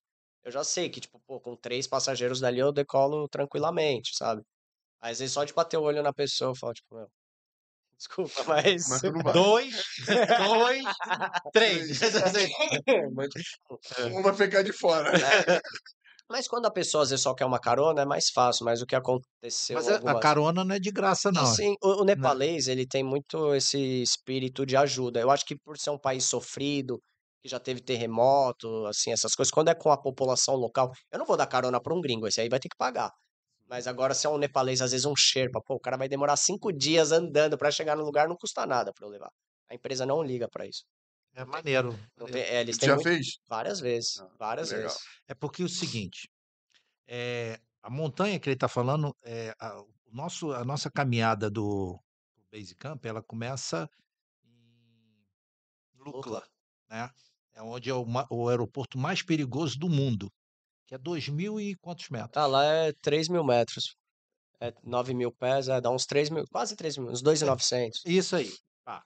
Só que você só consegue chegar lá de, de helicóptero ou de avião. Ou andando. Andando, mas andando você pega um ônibus, larga num ponto e são cinco dias, né? É. Caminhando. Porra, caminhar cinco dias. É. E, e, e quando você pega ali de Lucla para você ir até pro Base Camp, são 60 quilômetros, 65 Faço quilômetros. ideia de quilometragem. É, Pô, ele vai por cima, pô. É. não, por cima, mas ah, de, de caminhadas é. Ele mandou, ele vai por Eu cima, sei, pô. porra. Tô- Uhum. E aí você vai caminhando, dá o quê? Tem dois dias de aclimatação, uns sete, sete dias, É, sete, oito dias. sim. Então é chão. E tem gente que vai e volta.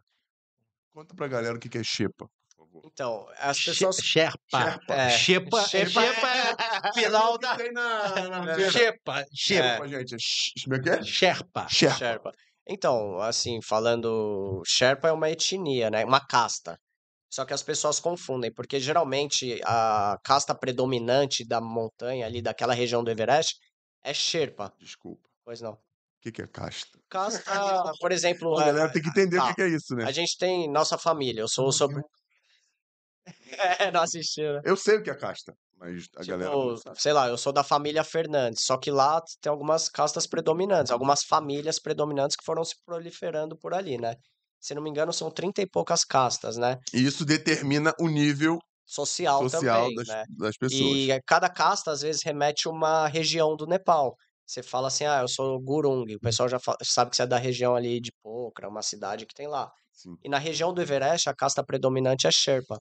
E geralmente os ajudantes que carregam as malas dos turistas, carregam peso, são dessa casta. Então o pessoal acha que Sherpa são essas pessoas que carregam. Tá certo e tá errado. Pode ser de outras etnias também, tem lá, Tamang, enfim.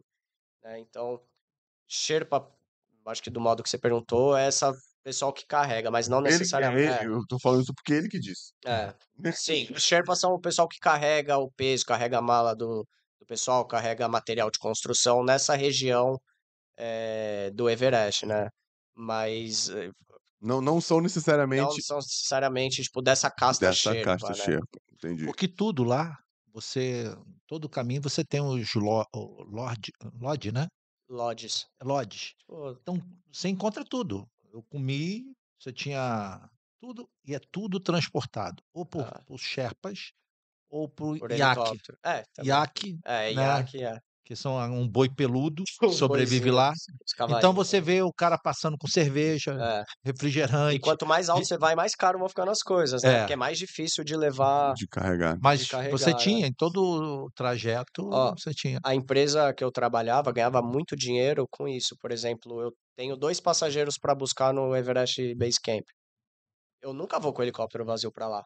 Eles já vendem a carga para lá. Então o helicóptero já vai com 100 quilos, 200 quilos de carga, arroz, água, carne, o que quer que seja. Então, tipo, eu vou, deixo a carga e busco os passageiros. Às vezes o passageiro não entende nada. Ele acha que contratou o helicóptero, chega lá, uma muamba, aí tem que descarregar e depois sim eles embarcam. Tem até uma história curiosa. Tinha um cara muito humilde que ficava em Lukla lá.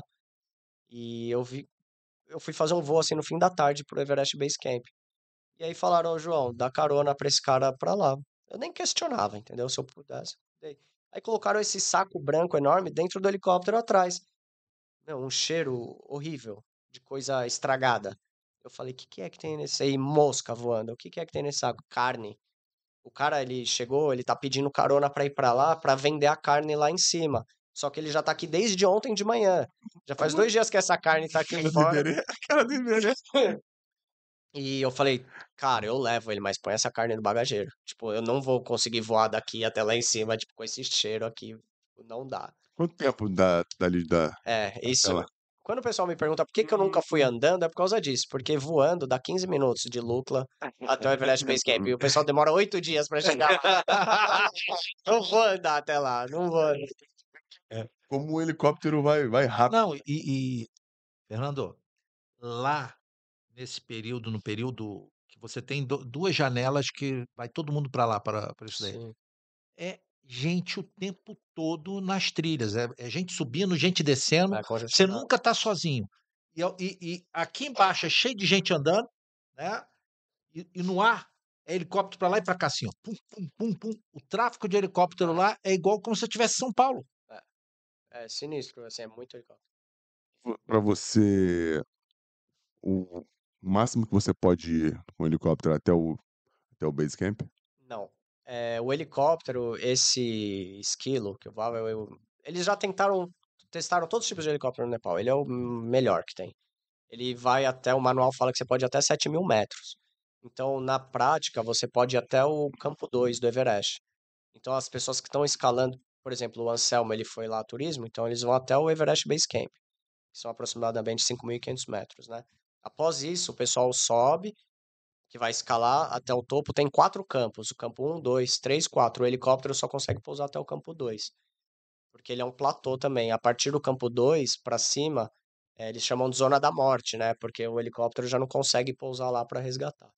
E se qualquer problema que der no, no campo 3, vai ter que ser transportado A a pé pé, até o 2 exatamente. para vocês poderem ir lá. E além buscar. disso, tipo, mesmo assim, às vezes as pessoas nem. As pessoas que estão escalando Everest, todas têm seguro que o helicóptero cobre. Mas a empresa cobrava, assim, absurdo, tipo, 40 mil dólares para fazer um resgate lá. E o custo não é nem, tipo, 2 mil dólares, mil dólares. Para fazer um resgate No, no... é acima do base camp. Acima Tipo, do é base camp. campo 1 ou campo 2 já era. Só que aí começou a entrar muita empresa e baixar um pouco o preço. Porque eu fiz o seguro que, que eu paguei lá, tinha, era especifi- especificava até 6 mil metros. 6 mil metros. Então, é, é base camp tranquilamente. É o base camp. É, mas acima disso, todos já, te- já, já teve que buscar alguém?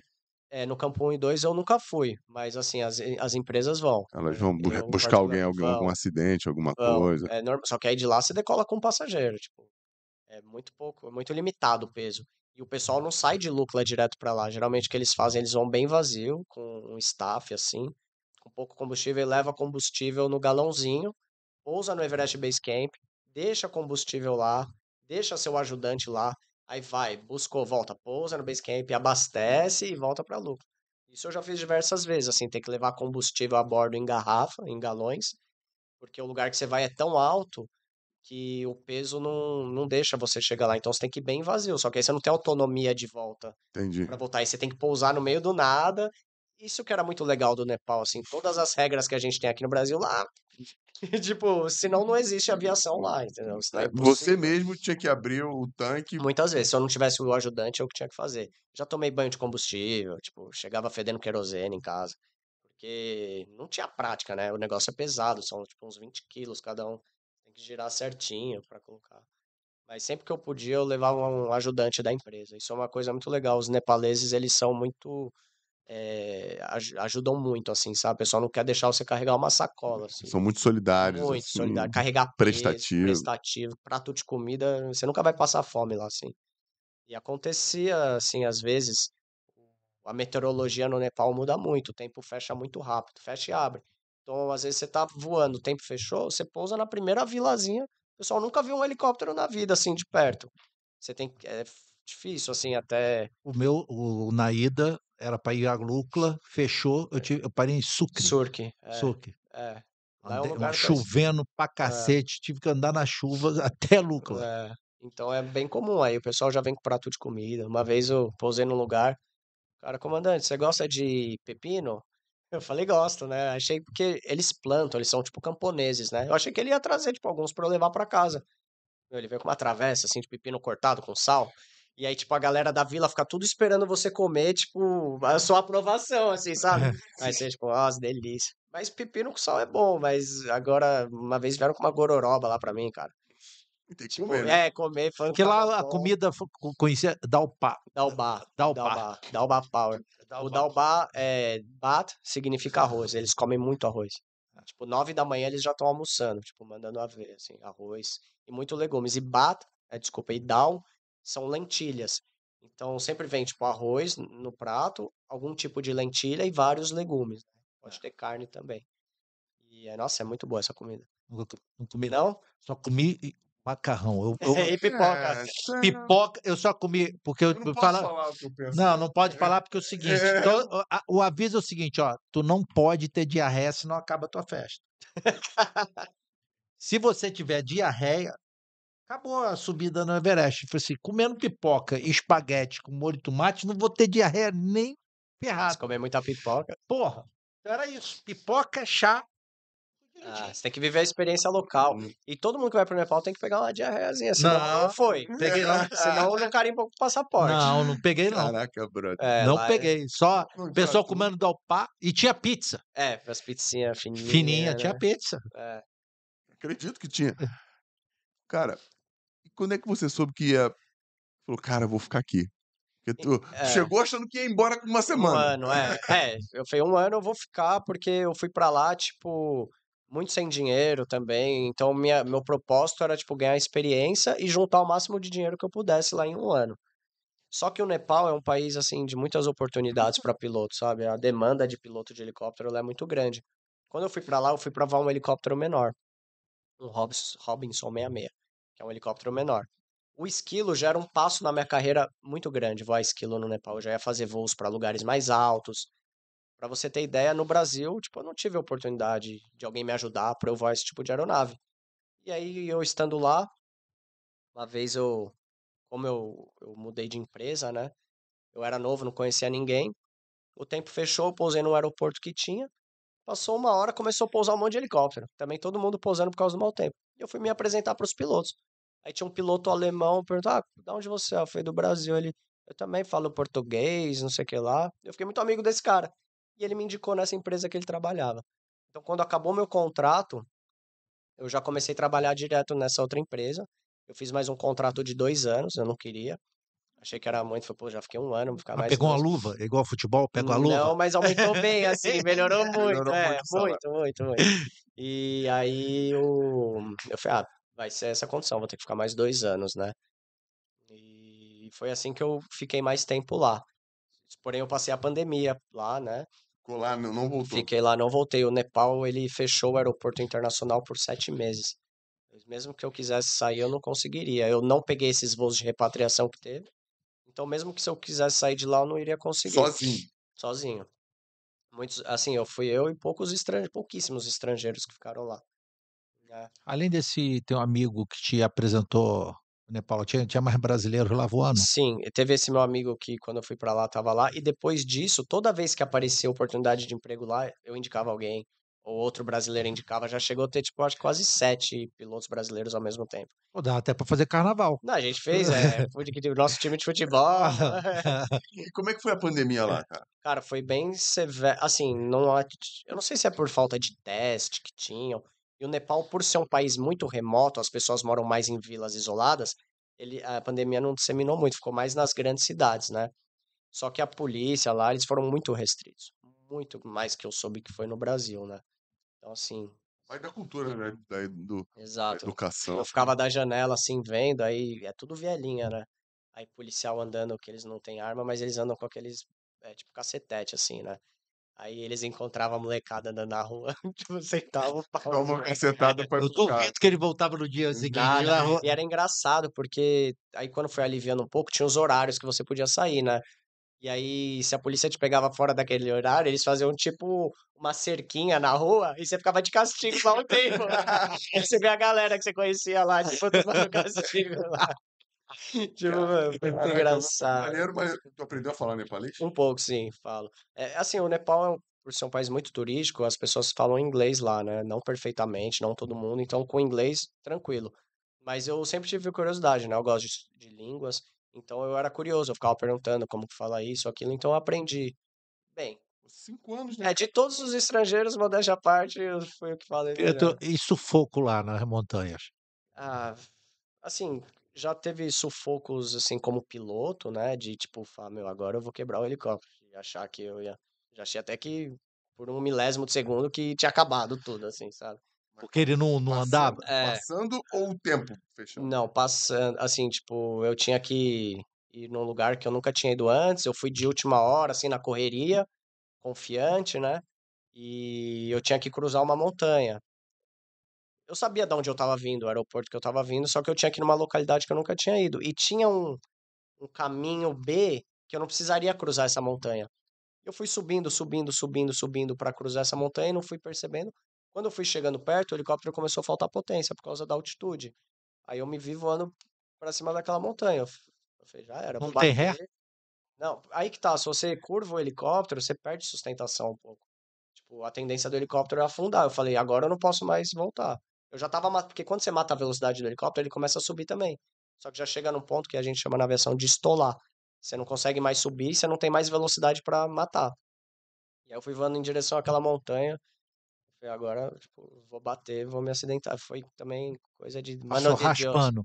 Não, sim, e essa montanha era tipo. Se eu batesse na, no começo dela, eu ia ladeira abaixo, já era.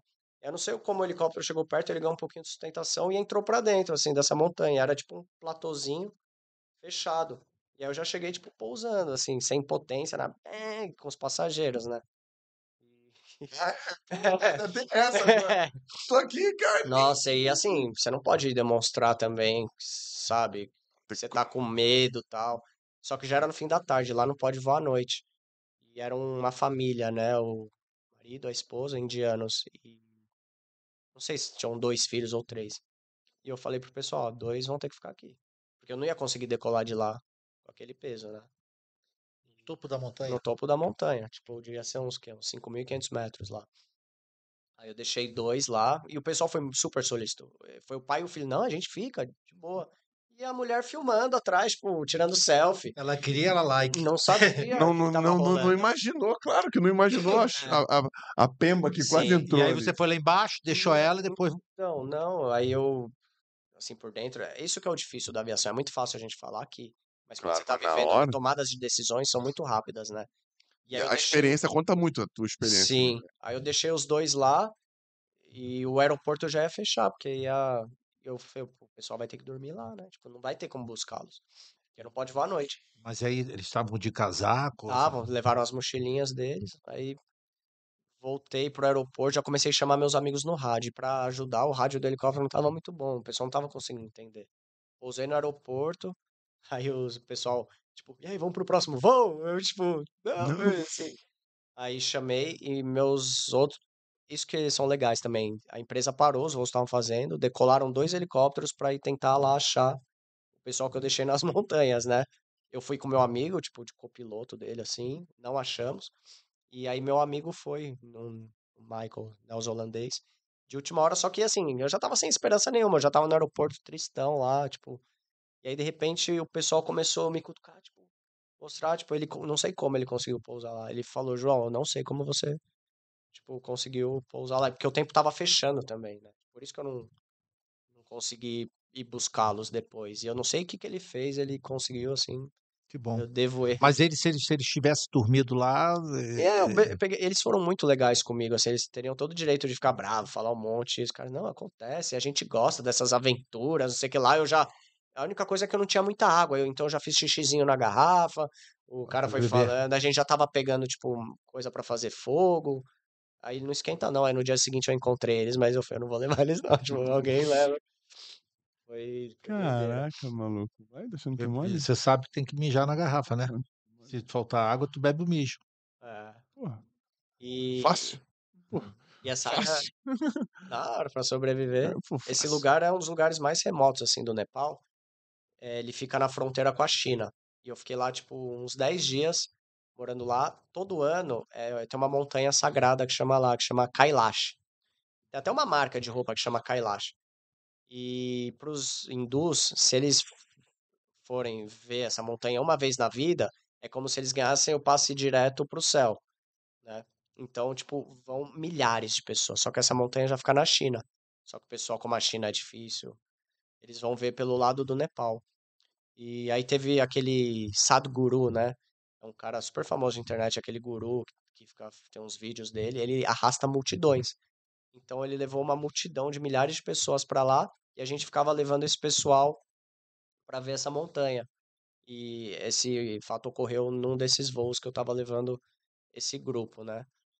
E foi legal assim a experiência nessa vila porque é totalmente remota, então não tem água quente, você tem que comer o que tem na vila, né? Não chega. A gente conseguia as coisas porque uns aviãozinhos pequenos pousavam lá, levava tipo frango pra gente, levava coisa pra gente comer. Só que fechou o tempo, ficou uma semana o aeroporto fechado. E aí parou de chegar o frango, tudo, aí a gente, tipo, todo dia banho gelado, no maior frio, vários dias sem banho, né, também, tipo, Sem sem banho, isso não tem energia. problema, não. É, sem energia elétrica e não dava pra carregar o celular, era uma briga. Aí eu e meu amigo escondido no helicóptero lá, ligava a bateria do helicóptero, co- conectava o celular um pouquinho, carregava sem ninguém saber. E fiquei nessa uns dias lá, né, fazendo isso. Foi, foi bem legal essa experiência de vida, assim. Você Tá. pegou gente lá com acidente, morrendo. Muitas vezes é tem a parte dos turistas, né, que é animado, mas é, às vezes esses turistas também se acidentam, tem mal de altitude, né, passam mal. Então eu já peguei gente assim morrendo, já peguei gente morta, já peguei gente que morreu depois, né? Inclusive, assim, eu nunca divulgo isso, mas eu registrava, né? E às vezes é mor- morte besta, o cara tá caminhando, indo até o acampamento base, ele não passa bem, ao invés de chamar um helicóptero, ele, não, vou dormir, amanhã eu acordo melhor. E o cara nunca acorda, né? Então tinha que ir lá buscar, às vezes, o pessoal. É, muito turista e muito local, é normal, assim, toda temporada pegava, tipo, vários corpos. E mas o mais triste, assim, é você ver o pessoal local, assim, bem humilde, né? Que Mas ele tem, tem- eles, têm, por esse problema às também? vezes, mas às vezes é tipo acidente, porque lá é tudo rochoso, pedra, É. né? O cara tropeça, bate a cabeça, né? Então já aconteceu bastante. Teve um fato assim que me marcou bastante, foi ano passado, até, a última vez que eu tava lá, tava um tempo muito ruim. Foi a época que você foi pra lá, um pouco antes, que tava chovendo muito, muito. E tinha um casal nepalês super humilde, tipo, é peregrinos que falam, né? Tipo, que eles estavam indo a pé até um templo. E aí a chuva pegou eles, é, forte, assim, o cara começou a passar mal e a mulher foi procurar ajuda pra ele. E eu acho que, não sei qual foi a sequência, se a mulher que se acidentou e o cara morreu de mal de altitude. Só que lá o corpo ficou lá muito tempo, porque o tempo não abria. E aí quando deu certo de eu ir lá buscá-los, alguém que tinha ido lá só colocou, tipo assim, um lençol vermelho no chão pro piloto localizar e o corpo dos dois lá. E toda vez que eu ia buscar corpo, eu tinha que levar a polícia, porque a polícia tinha que fazer, tipo, uma certidão de óbito, né? Alguma coisa assim, um documento. E quando eu peguei esse casal e fui levar pro hospital, todo mundo já tava sabendo que o helicóptero ia chegar lá, então tava uma multidão, assim, esperando, e a família. Não deu nem tempo de eu desligar o helicóptero, assim, o pessoal já correu, sabe? Aquela gritaria, choro, assim. Então eu tentava não deixar essas coisas, tipo, me pressionar, sabe? Tipo, eu vou lá, vou fazer o meu trabalho, mas eu não vou ser pressionado, assim, tipo, tenho que tirar, o tempo tá ruim, mas eu tenho que tirar o pessoal de lá. Não, sabe? É, às vezes eu ia muito longe buscar, tipo, porque Katmandu é o lugar que tem os melhores hospitais. Então, às vezes eu tinha que ir numa cidade muito longe pegar uma pessoa que tava quase morrendo para transferir para um hospital em Katmandu. Pô, eu já tô voando na velocidade máxima que eu posso, não tem mais nada que eu posso fazer ali, entendeu? Tipo, O que, que é muito longe? N- ah, muito não é longe são, tipo, duas horas de voo. Duas horas de Tipo, voo. direto, assim, Dá o sabe? quê? Ah, São lá. Paulo? É, Daqui a São Paulo? é, praticamente. É porque as estradas lá são muito ruins. Às vezes a distância é próxima, só É que. curto, mas ó, ó, é ruim pra Exato, chegar. é. Mas assim, duas horas de voo é bem longe. É, de helicóptero, duas horas de voo, sim, quase Rio-São Paulo, às vezes até um pouco mais. De helicóptero, às vezes é uma hora e quarenta e cinco, Rio-São Paulo, é. né? É, Então é bem Em longe. média é mais ou menos isso. É, tipo Rio-São Paulo, um pouco mais longe. A gente teve um, na- nessa caminhada nossa lá, e teve uma menina, uma amiga nossa, que se acidentou.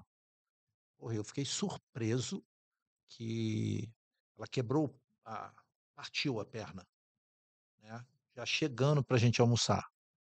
E eu fiquei surpreso que o helicóptero chegou sei lá, 20 minutos. Mais rápido que chegaria uma ambulância aqui na Barra. Total, totalmente.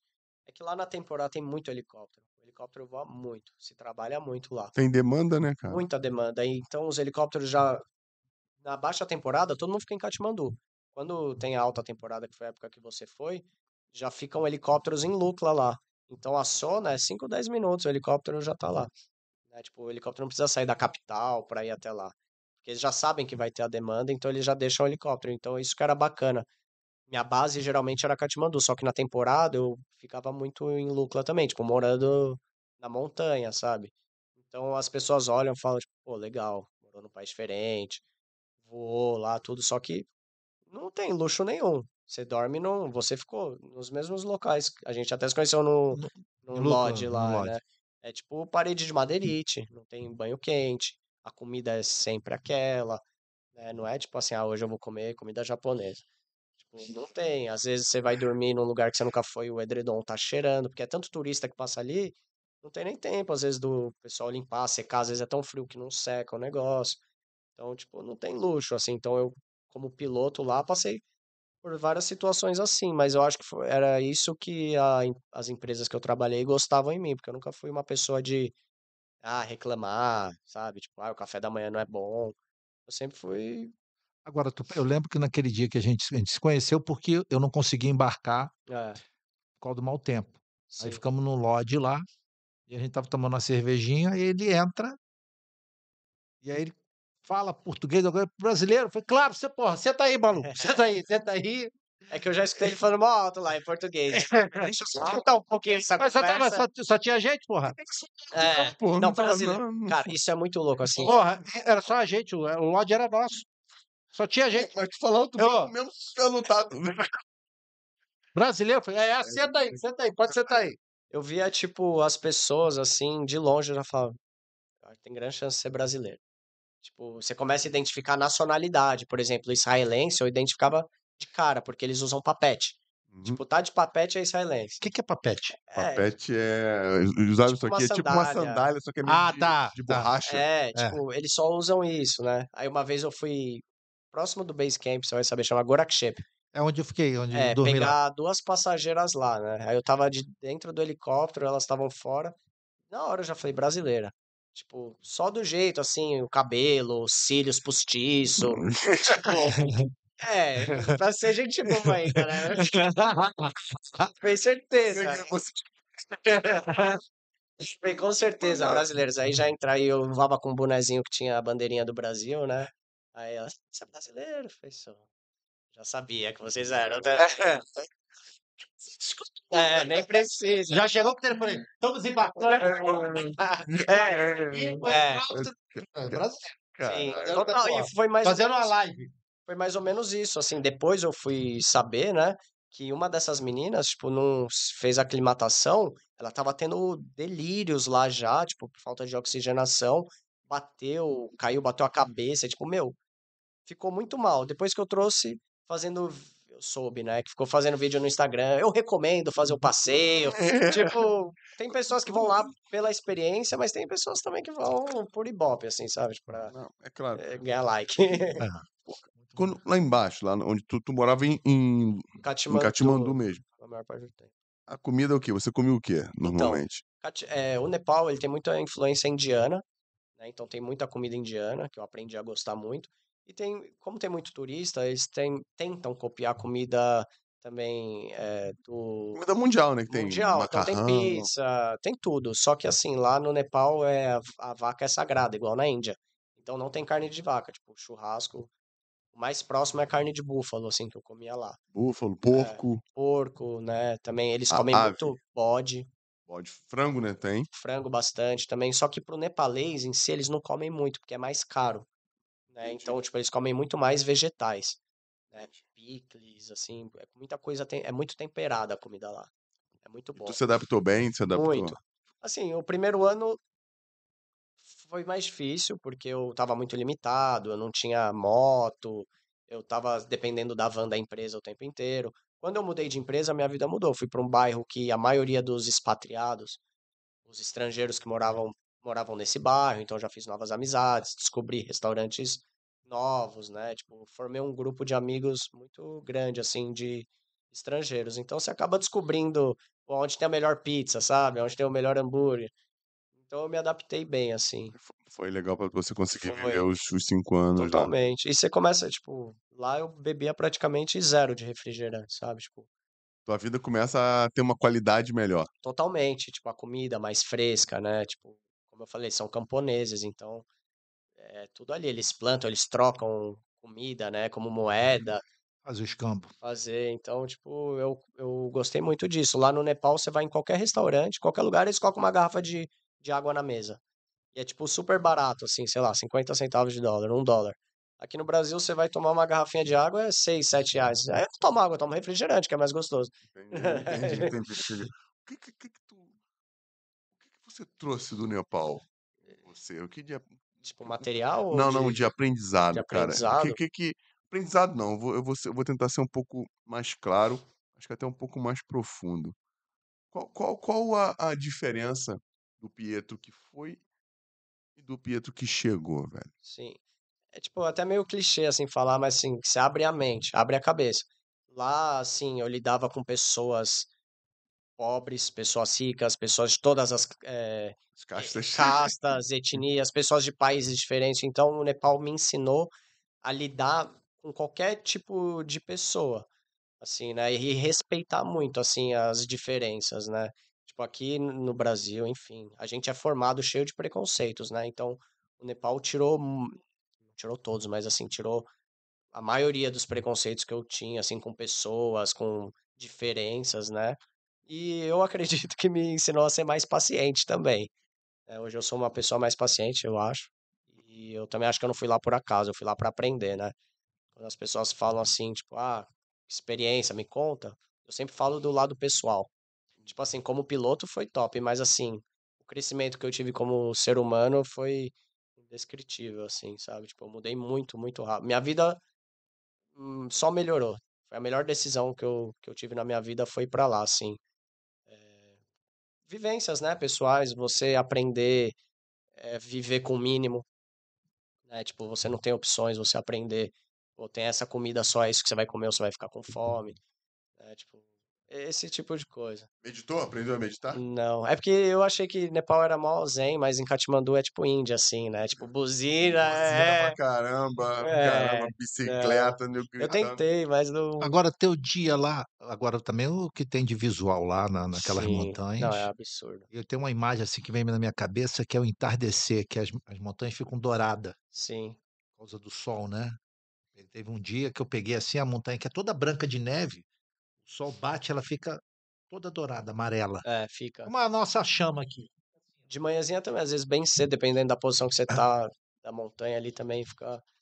É, lógico que o Everest é o lugar mais conhecido do Nepal, por isso que tem até esse congestionamento de pessoas lá. Mas das 14 maiores montanhas do mundo, oito estão lá.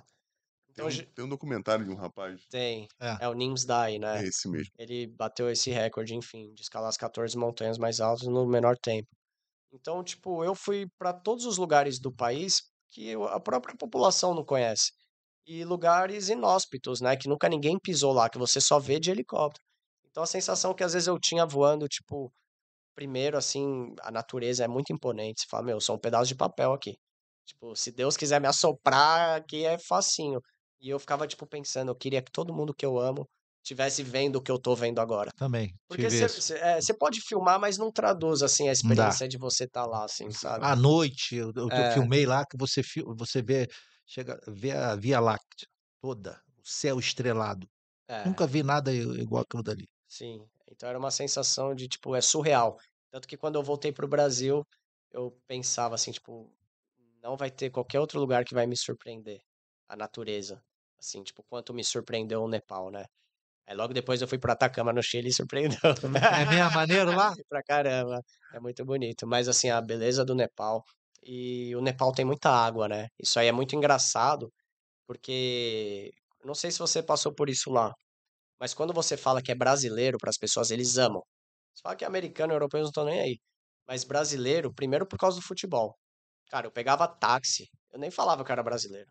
Porque o cara começa a escalar a seleção de 94 pra você. Tipo, juro, os caras sabem, tipo, Raí, tipo, os jogadores não são assim, tipo, que nem Pelé, Roberto. Carlos, sabe? Tipo, eles sabem Rivaldo, Rivelino, sabem tudo. E eles sempre falam, o Brasil é o país que mais tem água doce no mundo e o Nepal é o segundo. Tipo, eles aprendem isso na escola.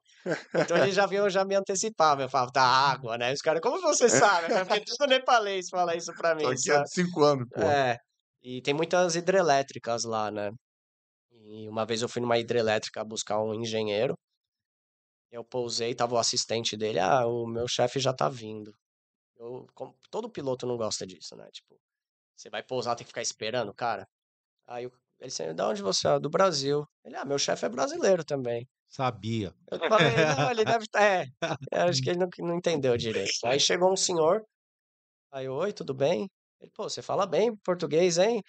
Eu falei, "Ah, eu sou brasileiro também. Aí ele, pô, minha mulher foi de jipe pra Katmandu, que ela tava com medo de, de helicóptero. Se ela soubesse que o piloto era brasileiro, ela tinha ido. Eu me tornei amigo desse cara, assim, foi, foi bem É, legal. é. legal. E morava lá? Ele ficava temporadas lá, né? Mas é bem legal de pensar assim, como você conhece um brasileiro numa hidrelétrica no meio do nada no Nepal, assim, sabe?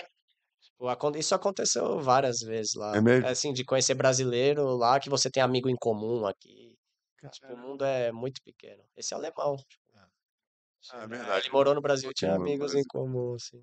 E do mesmo segmento, né? Acaba, que, exato. acaba que vai, É, vai encontrar alguém em comum. é. Porra, foda, foda. Quer perguntar alguma coisa pra ele? A hora é agora. Ele, ele vai estar aqui, tá gravando. Eu Posso fazer uma observação, então? Claro, porque senão eu não ia dormir no sofá. hoje. É, quando eu conheci o Anselmo, foi numa noite, né? Que eu tava no hotel lá. Ele tava no mesmo hotel. E no dia seguinte ele ia pegar o helicóptero de volta pra Katmandu. E seis da manhã, né? Foi. E aí a gente se encontrou no heliponto, lá seis da manhã. Eu... Eu acho que foi a última vez que eu acordei seis da manhã. Pode ser, pode ser.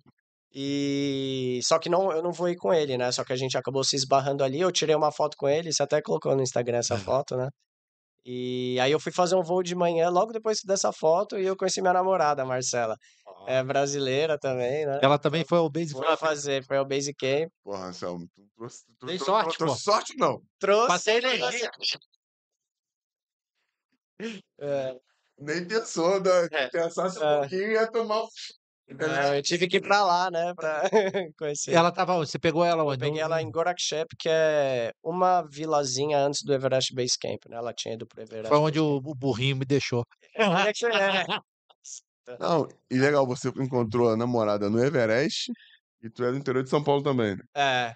Foi a primeira coisa que a gente bateu Hum. papo, foi isso, rapidinho. É mesmo? Agora, tu pegava seis horas da manhã e até que hora voando? Cara, é aí que tá, é, tipo, engraçado. O Nepal tem regula regulamento, mas eles não seguem nada. Então, como a gente não pode voar à noite lá, era até o pôr do sol. Então, de seis às seis. É, Entre tipo, parênteses. às vezes é, o pôr do sol muda, mas Mas geralmente tinha, é tinha isso. dia de folga. Tinha, é, eu trabalhava seis e folgava um, era muito puxado. Só que, Uhum. como você falou, tem duas temporadas lá, né? São Ah, seis meses separados. Então, na temporada, eu tava lá pra ganhar dinheiro, não tava nem aí de trabalhar, né? Solteiro, vou trabalhar. E aí, na baixa temporada, ou eu É mais tranquilo. tranquilo, ou eu ficava fora, ou eu ficava em casa, em stand-by. Apareceu um voo, eles ligam, eu vou, tinha um monte de piloto. Então era bem tranquilo. Isso é uma coisa bem legal, assim, dos nepaleses. Eu tinha uma relação com a empresa, assim, bem familiar. Então, tipo, ah, eu tô de folga três dias. Tipo, chefe, posso ir pra Tailândia? Aí ele perguntava, você promete que volta? Eu falava, volta. Então, tipo, não é que nem no Brasil, assim, que eu vou chegar na empresa e, tipo, Eu sei que naquele dia que a gente tava tomando cerveja lá, batendo papo, os caras estavam falando em comprar uma- em montar uma empresa. ah, é verdade, Não é, foi? lembro disso. Porra, é. Marcelo, vamos montar uma empresa aqui de helicóptero, porque esses caras faturam muito, É, porque cada não. voo será, não sei se era mil dólares por É, sim. pessoa, né, para Katmandu. Sim. Acho que era mil dólares até Katmandu por pessoa. Alguma coisa assim. E aí estavam fazendo conta, quanto é que era o preço do helicóptero. Aí só que, eu não sei se foi você que falou, que o cara tem que ser Nepalês. nepalês, não pode É. ser estrangeiro. Tá certo, senão tinha virado zona, pô. Sim. Não. E Porra. aí tinha um cara que casou com a nepalesa de Miguel É. pra poder... Ah, Claro, claro, mas tá Mas puxa, aí- né? É osso casar com a nepalesa. Só por isso. É, Porra, tô acostumado com o nível. Porra, arrumando Champions problema- League, Rio de Janeiro, gente. porra. É complicado, é complicado. Não, é engraçado que no começo, né, tipo, você torce o nariz. Você ficou pouco tempo lá, Mas eu garanto Fiquei que 10 dias. 10 15 dias, dias. mas 10 dias lá você já ia estar, nossa, aí é gatinha. Já Mas ia isso aí acontece- depois de seis meses eu tava É, indo pra todo é. mundo na rua. É, já É, parceiro. Ele já ia abrir a, Difícil, nece- a- difícil. a necessidade, parceiro, a necessidade. ó, Mas ó, na, na, na, na- como é que é? Quem falou foi Darwin, né? Não é o mais forte que É o que melhor se sobrevive. adapta. É o que melhor É, se adapta. exato. Pedro ficou cinco anos. E eu fui pro Brasil quando encontrei uma namorada. É isso aí, tá vendo? E vem parar no Rio, pô. É. Verdade. Vem É. direto pra cá. Eu vim, eu cheguei no Brasil fim de dezembro. Mas você, você falou assim, não, que apareceu e tu largou É. lá ou... Sim, na verdade eu já estava flertando assim com o trabalho aqui no Brasil há um tempo. O mercado estava ruim, foi melhorando, né? Eh, hoje em dia eu trabalho como piloto de offshore, eu levo as pessoas para as plataformas de petróleo e volto, né? E na bacia aqui de Campos, de Santos, basicamente tudo no Rio de Janeiro, Sai daqui né? do Rio para Santos e do Rio para é, Campos? assim, eh, tem várias bases, né, no Rio, Brasil afora, mas a maioria é no Rio. E eu vou para dentro do mar, levar o pessoal para as plataformas e Quanto tempo é daqui até uma plataforma ali? Aqui essa região, que é do pré-sal, as plataformas estão mais distantes, né? Então tem voos de uma hora e meia para ir, uma hora e meia para voltar. É muito mar 500 adentro. quilômetros. É muito mar adentro. É muita coisa. É bem Dá pra- longe. Foram- É. Sim. Faltando o quê? Sei lá, um vulcão, sei lá. tá no vulcão, É, sei lá. Quando tu foi agora no, No Atacama? Atacama, não foi de helicóptero. Não, foi de Foi de passe- foi Nutella, passear, foi foi Nutella, passear. é, foi Nutella. Ah, É. Foi merreca. Mas aí eu comecei a conversar, né, com essas empresas já no f- 2021, não estava acontecendo. E em 2022, quando eu estava lá em setembro, as empresas me contactaram e eu falei, eu quero, mas eu vou acabar meu contrato aqui em dezembro. E foi dito e feito, eu finalizei lá em dezembro e em janeiro aqui eu já estava empregado, né, trabalhando. É, que me fez vir para cá, assim, primeiro a distância da família, queria ficar mais próximo aos meus pais, eu já atingi os objetivos que eu queria lá como piloto, financeiramente, já não me via com desafios novos, sabe? Eu sou uma pessoa que eu gosto de fazer coisa nova. E profissionalmente, assim, hoje em dia, assim, essa aviação que eu trabalho é muito mais profissional, né? Eu tenho que estar muito mais preparado, me exige muito mais estudo, então vale, vale a pena profissionalmente estar aqui, né? Hoje em dia. É uma cidade nova também, que Exato. você não Eu conhecia, vou, né? não voava em cima do mar, né? Tipo, E dá para treinamento. ver os, assim, os Dá, peixes? cara. Hoje eu vi, tipo, um é, cardume de baleias. Puta que pariu, Cara, e maneiro. agora é época, né, de baleias. Hoje eu vi, inclusive eu vi uma que eu falei, não é possível que é um barco tão pequeno, né? Aí Eu perguntei pro comandante, falou, não, então é uma baleia morta. Ai, Tipo, tadinho. é, mas é animal, é surreal. Uma vez eu pousei numa plataforma, porque eu sou novo também, então eu fico voando olhando pra baixo, né, Pra ver o que que eu vejo. E a gente teve que desligar o helicóptero lá, tudo, e quando a gente tava no heliponto em cima, meu amigo, João, vem cá, vem cá. Aí tinha um cardume assim, juro, uns 100 golfinhos. A Nossa vida marítima é, Maneiro, né? é Eu demais, vi cara. isso em Fernando de Noronha. A É, gente de cara. barco e eles passando, parece que eles estão brincando contigo, Sim, né? Fazendo sim. graça para você, É. Nossa, eu fico do lado olhando do barco. toda hora. Então é um desafio novo, assim, que eu tava buscando. Tá gostando do Rio? Tô bastante. Não é sempre que eu fico aqui no Rio, né? Geralmente tem outras bases. Aqui é mais Entendi. disputado, né? Por eu que gosto. será, hein? É, Por que que será? é assim, sei. a gente tem uma base, tem algumas bases, né? Que o pessoal é muito remota, né? Tipo o Farol de São Tomé. Você conhece? É Campos. perto de Campos. Então é mais só para para levar o pessoal a trabalhar lá, não tem muito Que é que mais perto, né? Para dentro do mar, né? Exato. E eu acho que tem muito a ver também, assim, é, os contratos que as empresas vendem, por causa de royalties, tudo. Então, às vezes, eles direcionam, eu acredito que seja assim, para algumas cidades específicas, Entendi, né? entendi, entendi, entendi. É, tá começando muito agora, por exemplo, em Maricá, que não tinha. É. Tá em outros lugares também, né? Quer perguntar alguma coisa pra ele? Não, tá tudo bem já? Mas tu tá bem, cara. Tu, tu fez umas paradas meio bem, bem, bem ligadas aí. Tua, mas tua, tua, mas tua Ritalina não tá fazendo efeito, não.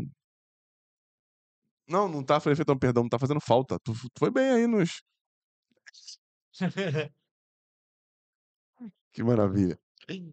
Quer perguntar mais alguma coisa pra Perguntei ele? tudo, pô. Já perguntou tudo pra ele? Show. Agora falta as três. Ah, Não, agora eu tô ligado. Ah, tem isso? Tem, É. pô. Agora tu achou que ia sair ileso? Que- Agora que o bicho pega, mano.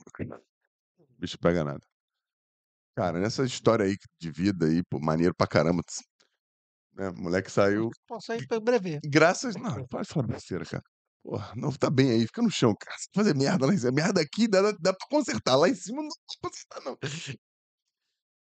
Graças ao, ao a festa de família, né, compadre? Porra, né? Lorde Shiva Eu também. o Lorde Shiva. Momento mais difícil, cara, dessa tua trajetória aí? Lá, Mais triste, assim, mais difícil que você achou que ia sucumbir. Putz, Eu não posso falar que eu não tive, assim. Já teve, assim, na baixa temporada, principalmente no meu primeiro ano Na, lá. na vida inteira, não precisa ser Ah, só na vida Nepal, não. Na inteira? vida Na de, vida de, de- de- inteira? chama, chama aviador, não? Sim, de aviador. Aviador. Olha, profissionalmente, assim, a fase mais difícil foi essa, pouco antes de ser convidado para ir pro Nepal, né? Que eu já tava querendo parar de voar. Lá Qual do E- hotel? Por causa do hotel o É, exato, eu não me sujeito mais a isso, não. E tinha trabalho, né? O mercado de trabalho muito competitivo, eu já estava pensando em começar a fazer alguma coisa nova, né? E quando eu estava no Nepal, assim, na baixa temporada, já começa a ficar inverno, sozinho lá, então você tem que trabalhar muito a cabeça, né? Estar bem, solidão, tudo, então, muita saudade, O assim, que, que né? tu fazia pra, pra, pra se distrair lá? Cara, assim, no fim ficou. Cê- cê- ela pode ouvir? Lógico, lógico, lógico. Depois que eu fiz muitos amigos, né, do mundo inteiro lá, a gente tinha um grupo bem bacana. Então, a gente jogava bola duas vezes por semana, eu tinha amigos brasileiros lá, eh, em academia, saía, bar, balada, essas coisas. Então, poucas vezes, né? Uhum. Balada, poucas vezes. Mas, então era isso que eu, eu conseguia me distrair lá, assim. O mais difícil era a distância e o fuso horário é muito diferente, né? Então, você tá acordando lá, o pessoal tá indo dormir aqui. Então, é difícil, às vezes, você ter uma conexão Uma mesmo, relação. assim, sabe? Mas eu acho, por experiência própria, você só ficou lá porque você se mudou pra lá e vivia lá. Sim. Porque tem gente que se muda pra fora e vive aqui. É, é, eu fui totalmente de cabeça, braços abertos, assim, pra conhecer algo novo, ter algo novo. Quando eu fui pra lá, pro Nepal, só Pode resumidamente, falando, tipo, eu, eu não tava muito preocupado com o voo, pra ser sincero. Eu queria chegar lá pra ver o país, sabe? Tipo, meio que de turista, Sim. assim, ver a cultura. Eu tenho muito disso. Ainda mais em lugares exóticos, né? Então eu tava, tipo, ansioso pra chegar lá. Não era muito pra voar, eu tava ansioso pra chegar lá. Voar eu sei, o que eu não sei eu É, aprendo. tipo, eu queria chegar lá pra ver como que era o país mesmo, essa cultura, o choque cultural. E uma coisa que eu cheguei à conclusão, eu já viajei relativamente bastante, as pessoas são iguais no mundo inteiro. Tem pessoas boas, pessoas ruins, mas se você tratar as pessoas com respeito, você vai ser tratado com respeito. Claro que não é 100% das vezes, então não importa se a pessoa é hindu, se é budista, se é muçulmano, as pessoas têm preconceito com pessoas muçulmanas, são tem várias pessoas maravilhosas, a maioria, né? Enfim. Então é você ter respeito com as pessoas que você vai ser respeitado. Tem... Maneiro, É. maneiro. Que bom. Até agora eu, até eu quero pro Nepal. É, tá. E o dia mais feliz, cara? O dia que te deixou mais feliz nesse nessa tua trajetória aí, Olha, cara? um dia que eu me recordo, assim, que eu fiquei bem emocionado, é como o Anselmo falou, tem esse aeroporto Lukla, né, que é considerado o aeroporto mais perigoso do mundo. E, assim, nessa fase de piloto, você vê muitos vídeos, né? E eu via vídeo do pessoal pousando em Lukla. E lá, além de ser muito perigoso, a pista é muito inclinada. Umas casinhas, assim, estrutura. Eu falo, meu, que lugar é esse? Sabe? Isso, tipo, 10 anos atrás. Eu, tipo, que lugar. Assim, era algo totalmente distante pra mim. E a primeira vez que eu pousei lá, tipo, falei, olha onde a vida me trouxe, assim, sabe? Que, tipo, não foi planejado, tipo, foi o destino que me trouxe aqui. Eu fiquei bem emocionado e muito feliz, assim, foi, tipo, uma realização. Porque eu fui novo pra lá, sabe? Isso vai mudar e mudou minha vida pra sempre. sabe? Então foi um momento, assim, que me marcou muito. Porque lá a pista, você quando pousa, vai ver um pousa subindo a pista e levanta voo descendo. É. É. Sim, e E tem um paredão de pedra no final. é, é só O lodge que a gente ficou era atrás desse paredão Ah, aí. tá, que bom, né? É, e o que era muito especial também, sei lá, às vezes você assiste na TV, mostra o Nepal, tipo, mostra a Lukla. Eu falo, cara, eu tenho amigos nesse lugar, tipo, sabe? Eu sou meio que local nesse lugar. Tipo, se eu for lá, eu sei andar lá, eu sei falar com as pessoas. Então, tipo, é muito único isso. Pra gente terminar, irmão. Pô, acho que deve ter, né? É, existe alguma, alguma filosofia, não sei lá, sei lá, hindu, budista, muçulmana ou qualquer uma, tô brincando, que uma coisa que você acredite, que te descreva, né, que você colocaria numa camisa, Uma frase. uma frase, Nunca pensei nisso. viu? viu? A gente aqui tá pra pegar os caras de É, surpresa. Nunca pensei assim numa frase que eu já tenha visto, mas eu acho que assim é ter mente aberta e estar disposto a aprender sempre com os outros, assim, sabe? Acho que pessoas, às vezes, passa uma pessoa na rua por você desapercebida, pode ser um morador de rua. Todo mundo tem algo a te ensinar. E você sempre tem que estar disposto a aprender. Na aviação a gente fala isso, né? Pode ser essa frase, então. Quando você acha que você já sabe tudo, é quando você tá pronto pra morrer, pra ir embora. Concordo. Plenamente. Mais alguma coisa, Iberê? Suave? Vou dar mais uma chance pra ela. Já perguntou tudo. Já te- veio veio pegar com um monte de recomendação. Ela tá ali, ela tá ali só ticando. É. Falou, falou, falou, falou. E como é que as pessoas te encontram? Se você quer se encontrar Olha, nas redes sociais, falei, é, trabalho, fala aí. Sim, pro Anselmo, eu tenho um Instagram que eu recentemente fechei ele só pra família e amigos. Uhum. E eu criei um Instagram novo, até com a intenção de vir aqui já, que eu vou estar postando as fotos do meu dia a dia, do meu trabalho, das coisas que eu já vivi. Que tem um montão de vídeo maneiro do- É, da montanha lá do muito. Everest. Eu tenho muito arquivo, então eu vou Então postando fala, assim pô, fala Tá, qual é o nome. é Prieto Fly High. Tipo, em inglês, né? Prieto voa alto. Prieto Fly High. Gostou, Iberê? Prieto Fly High, maneiro, maneiro. Tem mais algum lugar? Algum, algum Ah, tele- não. é, um e-mail? ó, e-mail, trabalhar, não Nepal, tô. cair, É, quer, chama no inbox, sim, quer, quer sim, ir sim. algum outro lugar, quer ir trabalhar, sei lá onde, É, no, no- Alasca? é, pô, lá falam que. Ah, é? Qual? Henry Mar? É, tem uns amigos lá. É. é. Um amigo Luiz que trabalha lá. Bom, É, arrumou um emprego, Iberê. sim. Ele vai dar 10%? 10%, Iberê? 10% de voo não, né? Tem que. Na garupa, volta na garupa. Bota ele na garupa, sentado lá atrás na cauda. Não, é engraçado que você é piloto, né? As pessoas acham que, tipo, o helicóptero é seu. Fica, e aí, quando você vai me levar pra voar? Tipo... Sim, né? O Iberê tem coisa que é na garupa, bota ele agarrado aqui atrás, ó. Na cestinha. Não, abaixadinho. É. Da pá. Ah, seu pai. Foi piloto de helicóptero também? Pô, por que, que você não falou isso antes?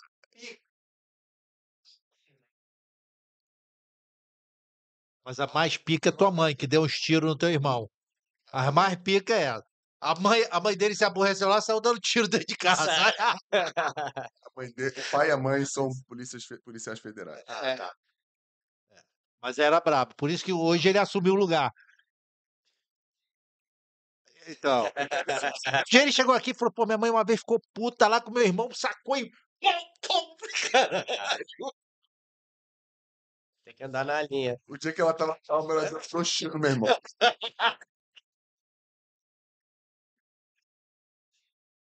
Sim, pô. É, cara. Ela só deu pra, pra ele ficar assustado com o barulho. Cara, a gente vai ter que fazer um podcast com o Iberê pra contar as histórias da mãe e do pai dele. Aguardem, aguardem que tem coisa nova aqui. Mas a gente vai ter que podcast. cobrar ingresso. né?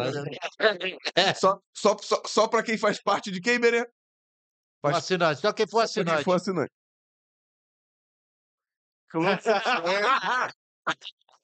Ele tá meio no slow, maluco. Quer falar rede social também? Não, ela, é melhor. Tu também não quer que ela fale dela, não, né? Tá louco? Como é que te encontra nas redes sociais, maluco? Anselmo Pai Vida Mansa. Pra encontrar o Storycast, galera, é S-T-O-R-I-C-A-S-T, Storycast. Em qualquer plataforma. É, aqui no YouTube, só, você já tá aqui, mas Instagram, Quai, TikTok, sei lá, Trades, na, na cara do caramba. Onde você colocar Storycast, vai aparecer alguma coisa legal, interessante com o conteúdo, que eu não tenho modéstia nenhuma de falar que pode te ajudar alguma coisa. História maravilhosa do Pietro aqui, muito legal. Poder... Eu falei no começo. É, Eu, fa- Pietro. eu falei Prieto. Tu falou Pietro. Não, Não, eu não. Eu parava. Pri, por favor, por favor. Tá em que minuto aí? Duas horas e três. Pode começar aí. Eu tenho certeza que eu falei Prieto. Me não foi a respeita. primeira vez que eu É. observei, mas Ah, tenho certeza absoluta. Eu falei Prieto. Não ia dar esse mole pro Anselmo. Galera, muito obrigado mais uma vez. E para me encontrar é Fernandão04 Oficial. Vai lá no Instagram também, tem quase tudo do Storycast. Tudo que tem no Storycast está lá no Instagram também, algumas coisas da carreira. E foi muito bom poder ter recebido o Prieto aqui. Aí, tá certo agora? Prieto, obrigado por ter obrigado, vindo. viu? Muito Gostei legal, muito muito legal. foi Muito obrigado, legal, vida valeu, Parabéns pela obrigado. história, pela profissão. Porra, Obrigado. muito legal. A gente aprendeu pra caramba com você. Iberê, como é que encontra você? Arroba o quê? Cada vez mais famoso. E o outro lá, o Instagram lá do Mindset Futebol. Tô vendo, só, só, só tem Botafogo no Mindset Futebol. Ah, agora, né? É, Agora. só, tem, só tem Botafogo. Eu vi duas postagens só tinha Botafogo. Ah, tá bom, então. Vamos conferir, então. Vamos conferir lá pra ver se... Porque o Iberê é meio suspeito com relação ao Botafogo. Esqueceu alguma coisa, bandido? Esqueceu alguma coisa, Iberê? Então, galera... Pô, esqueci, uma coisa? Esqueci. Perguntar pro esquecido se eu esqueci alguma coisa. Muito obrigado, galera, mais uma vez, por estar junto conosco né, em volta da nossa fogueira. Um beijo. Valeu!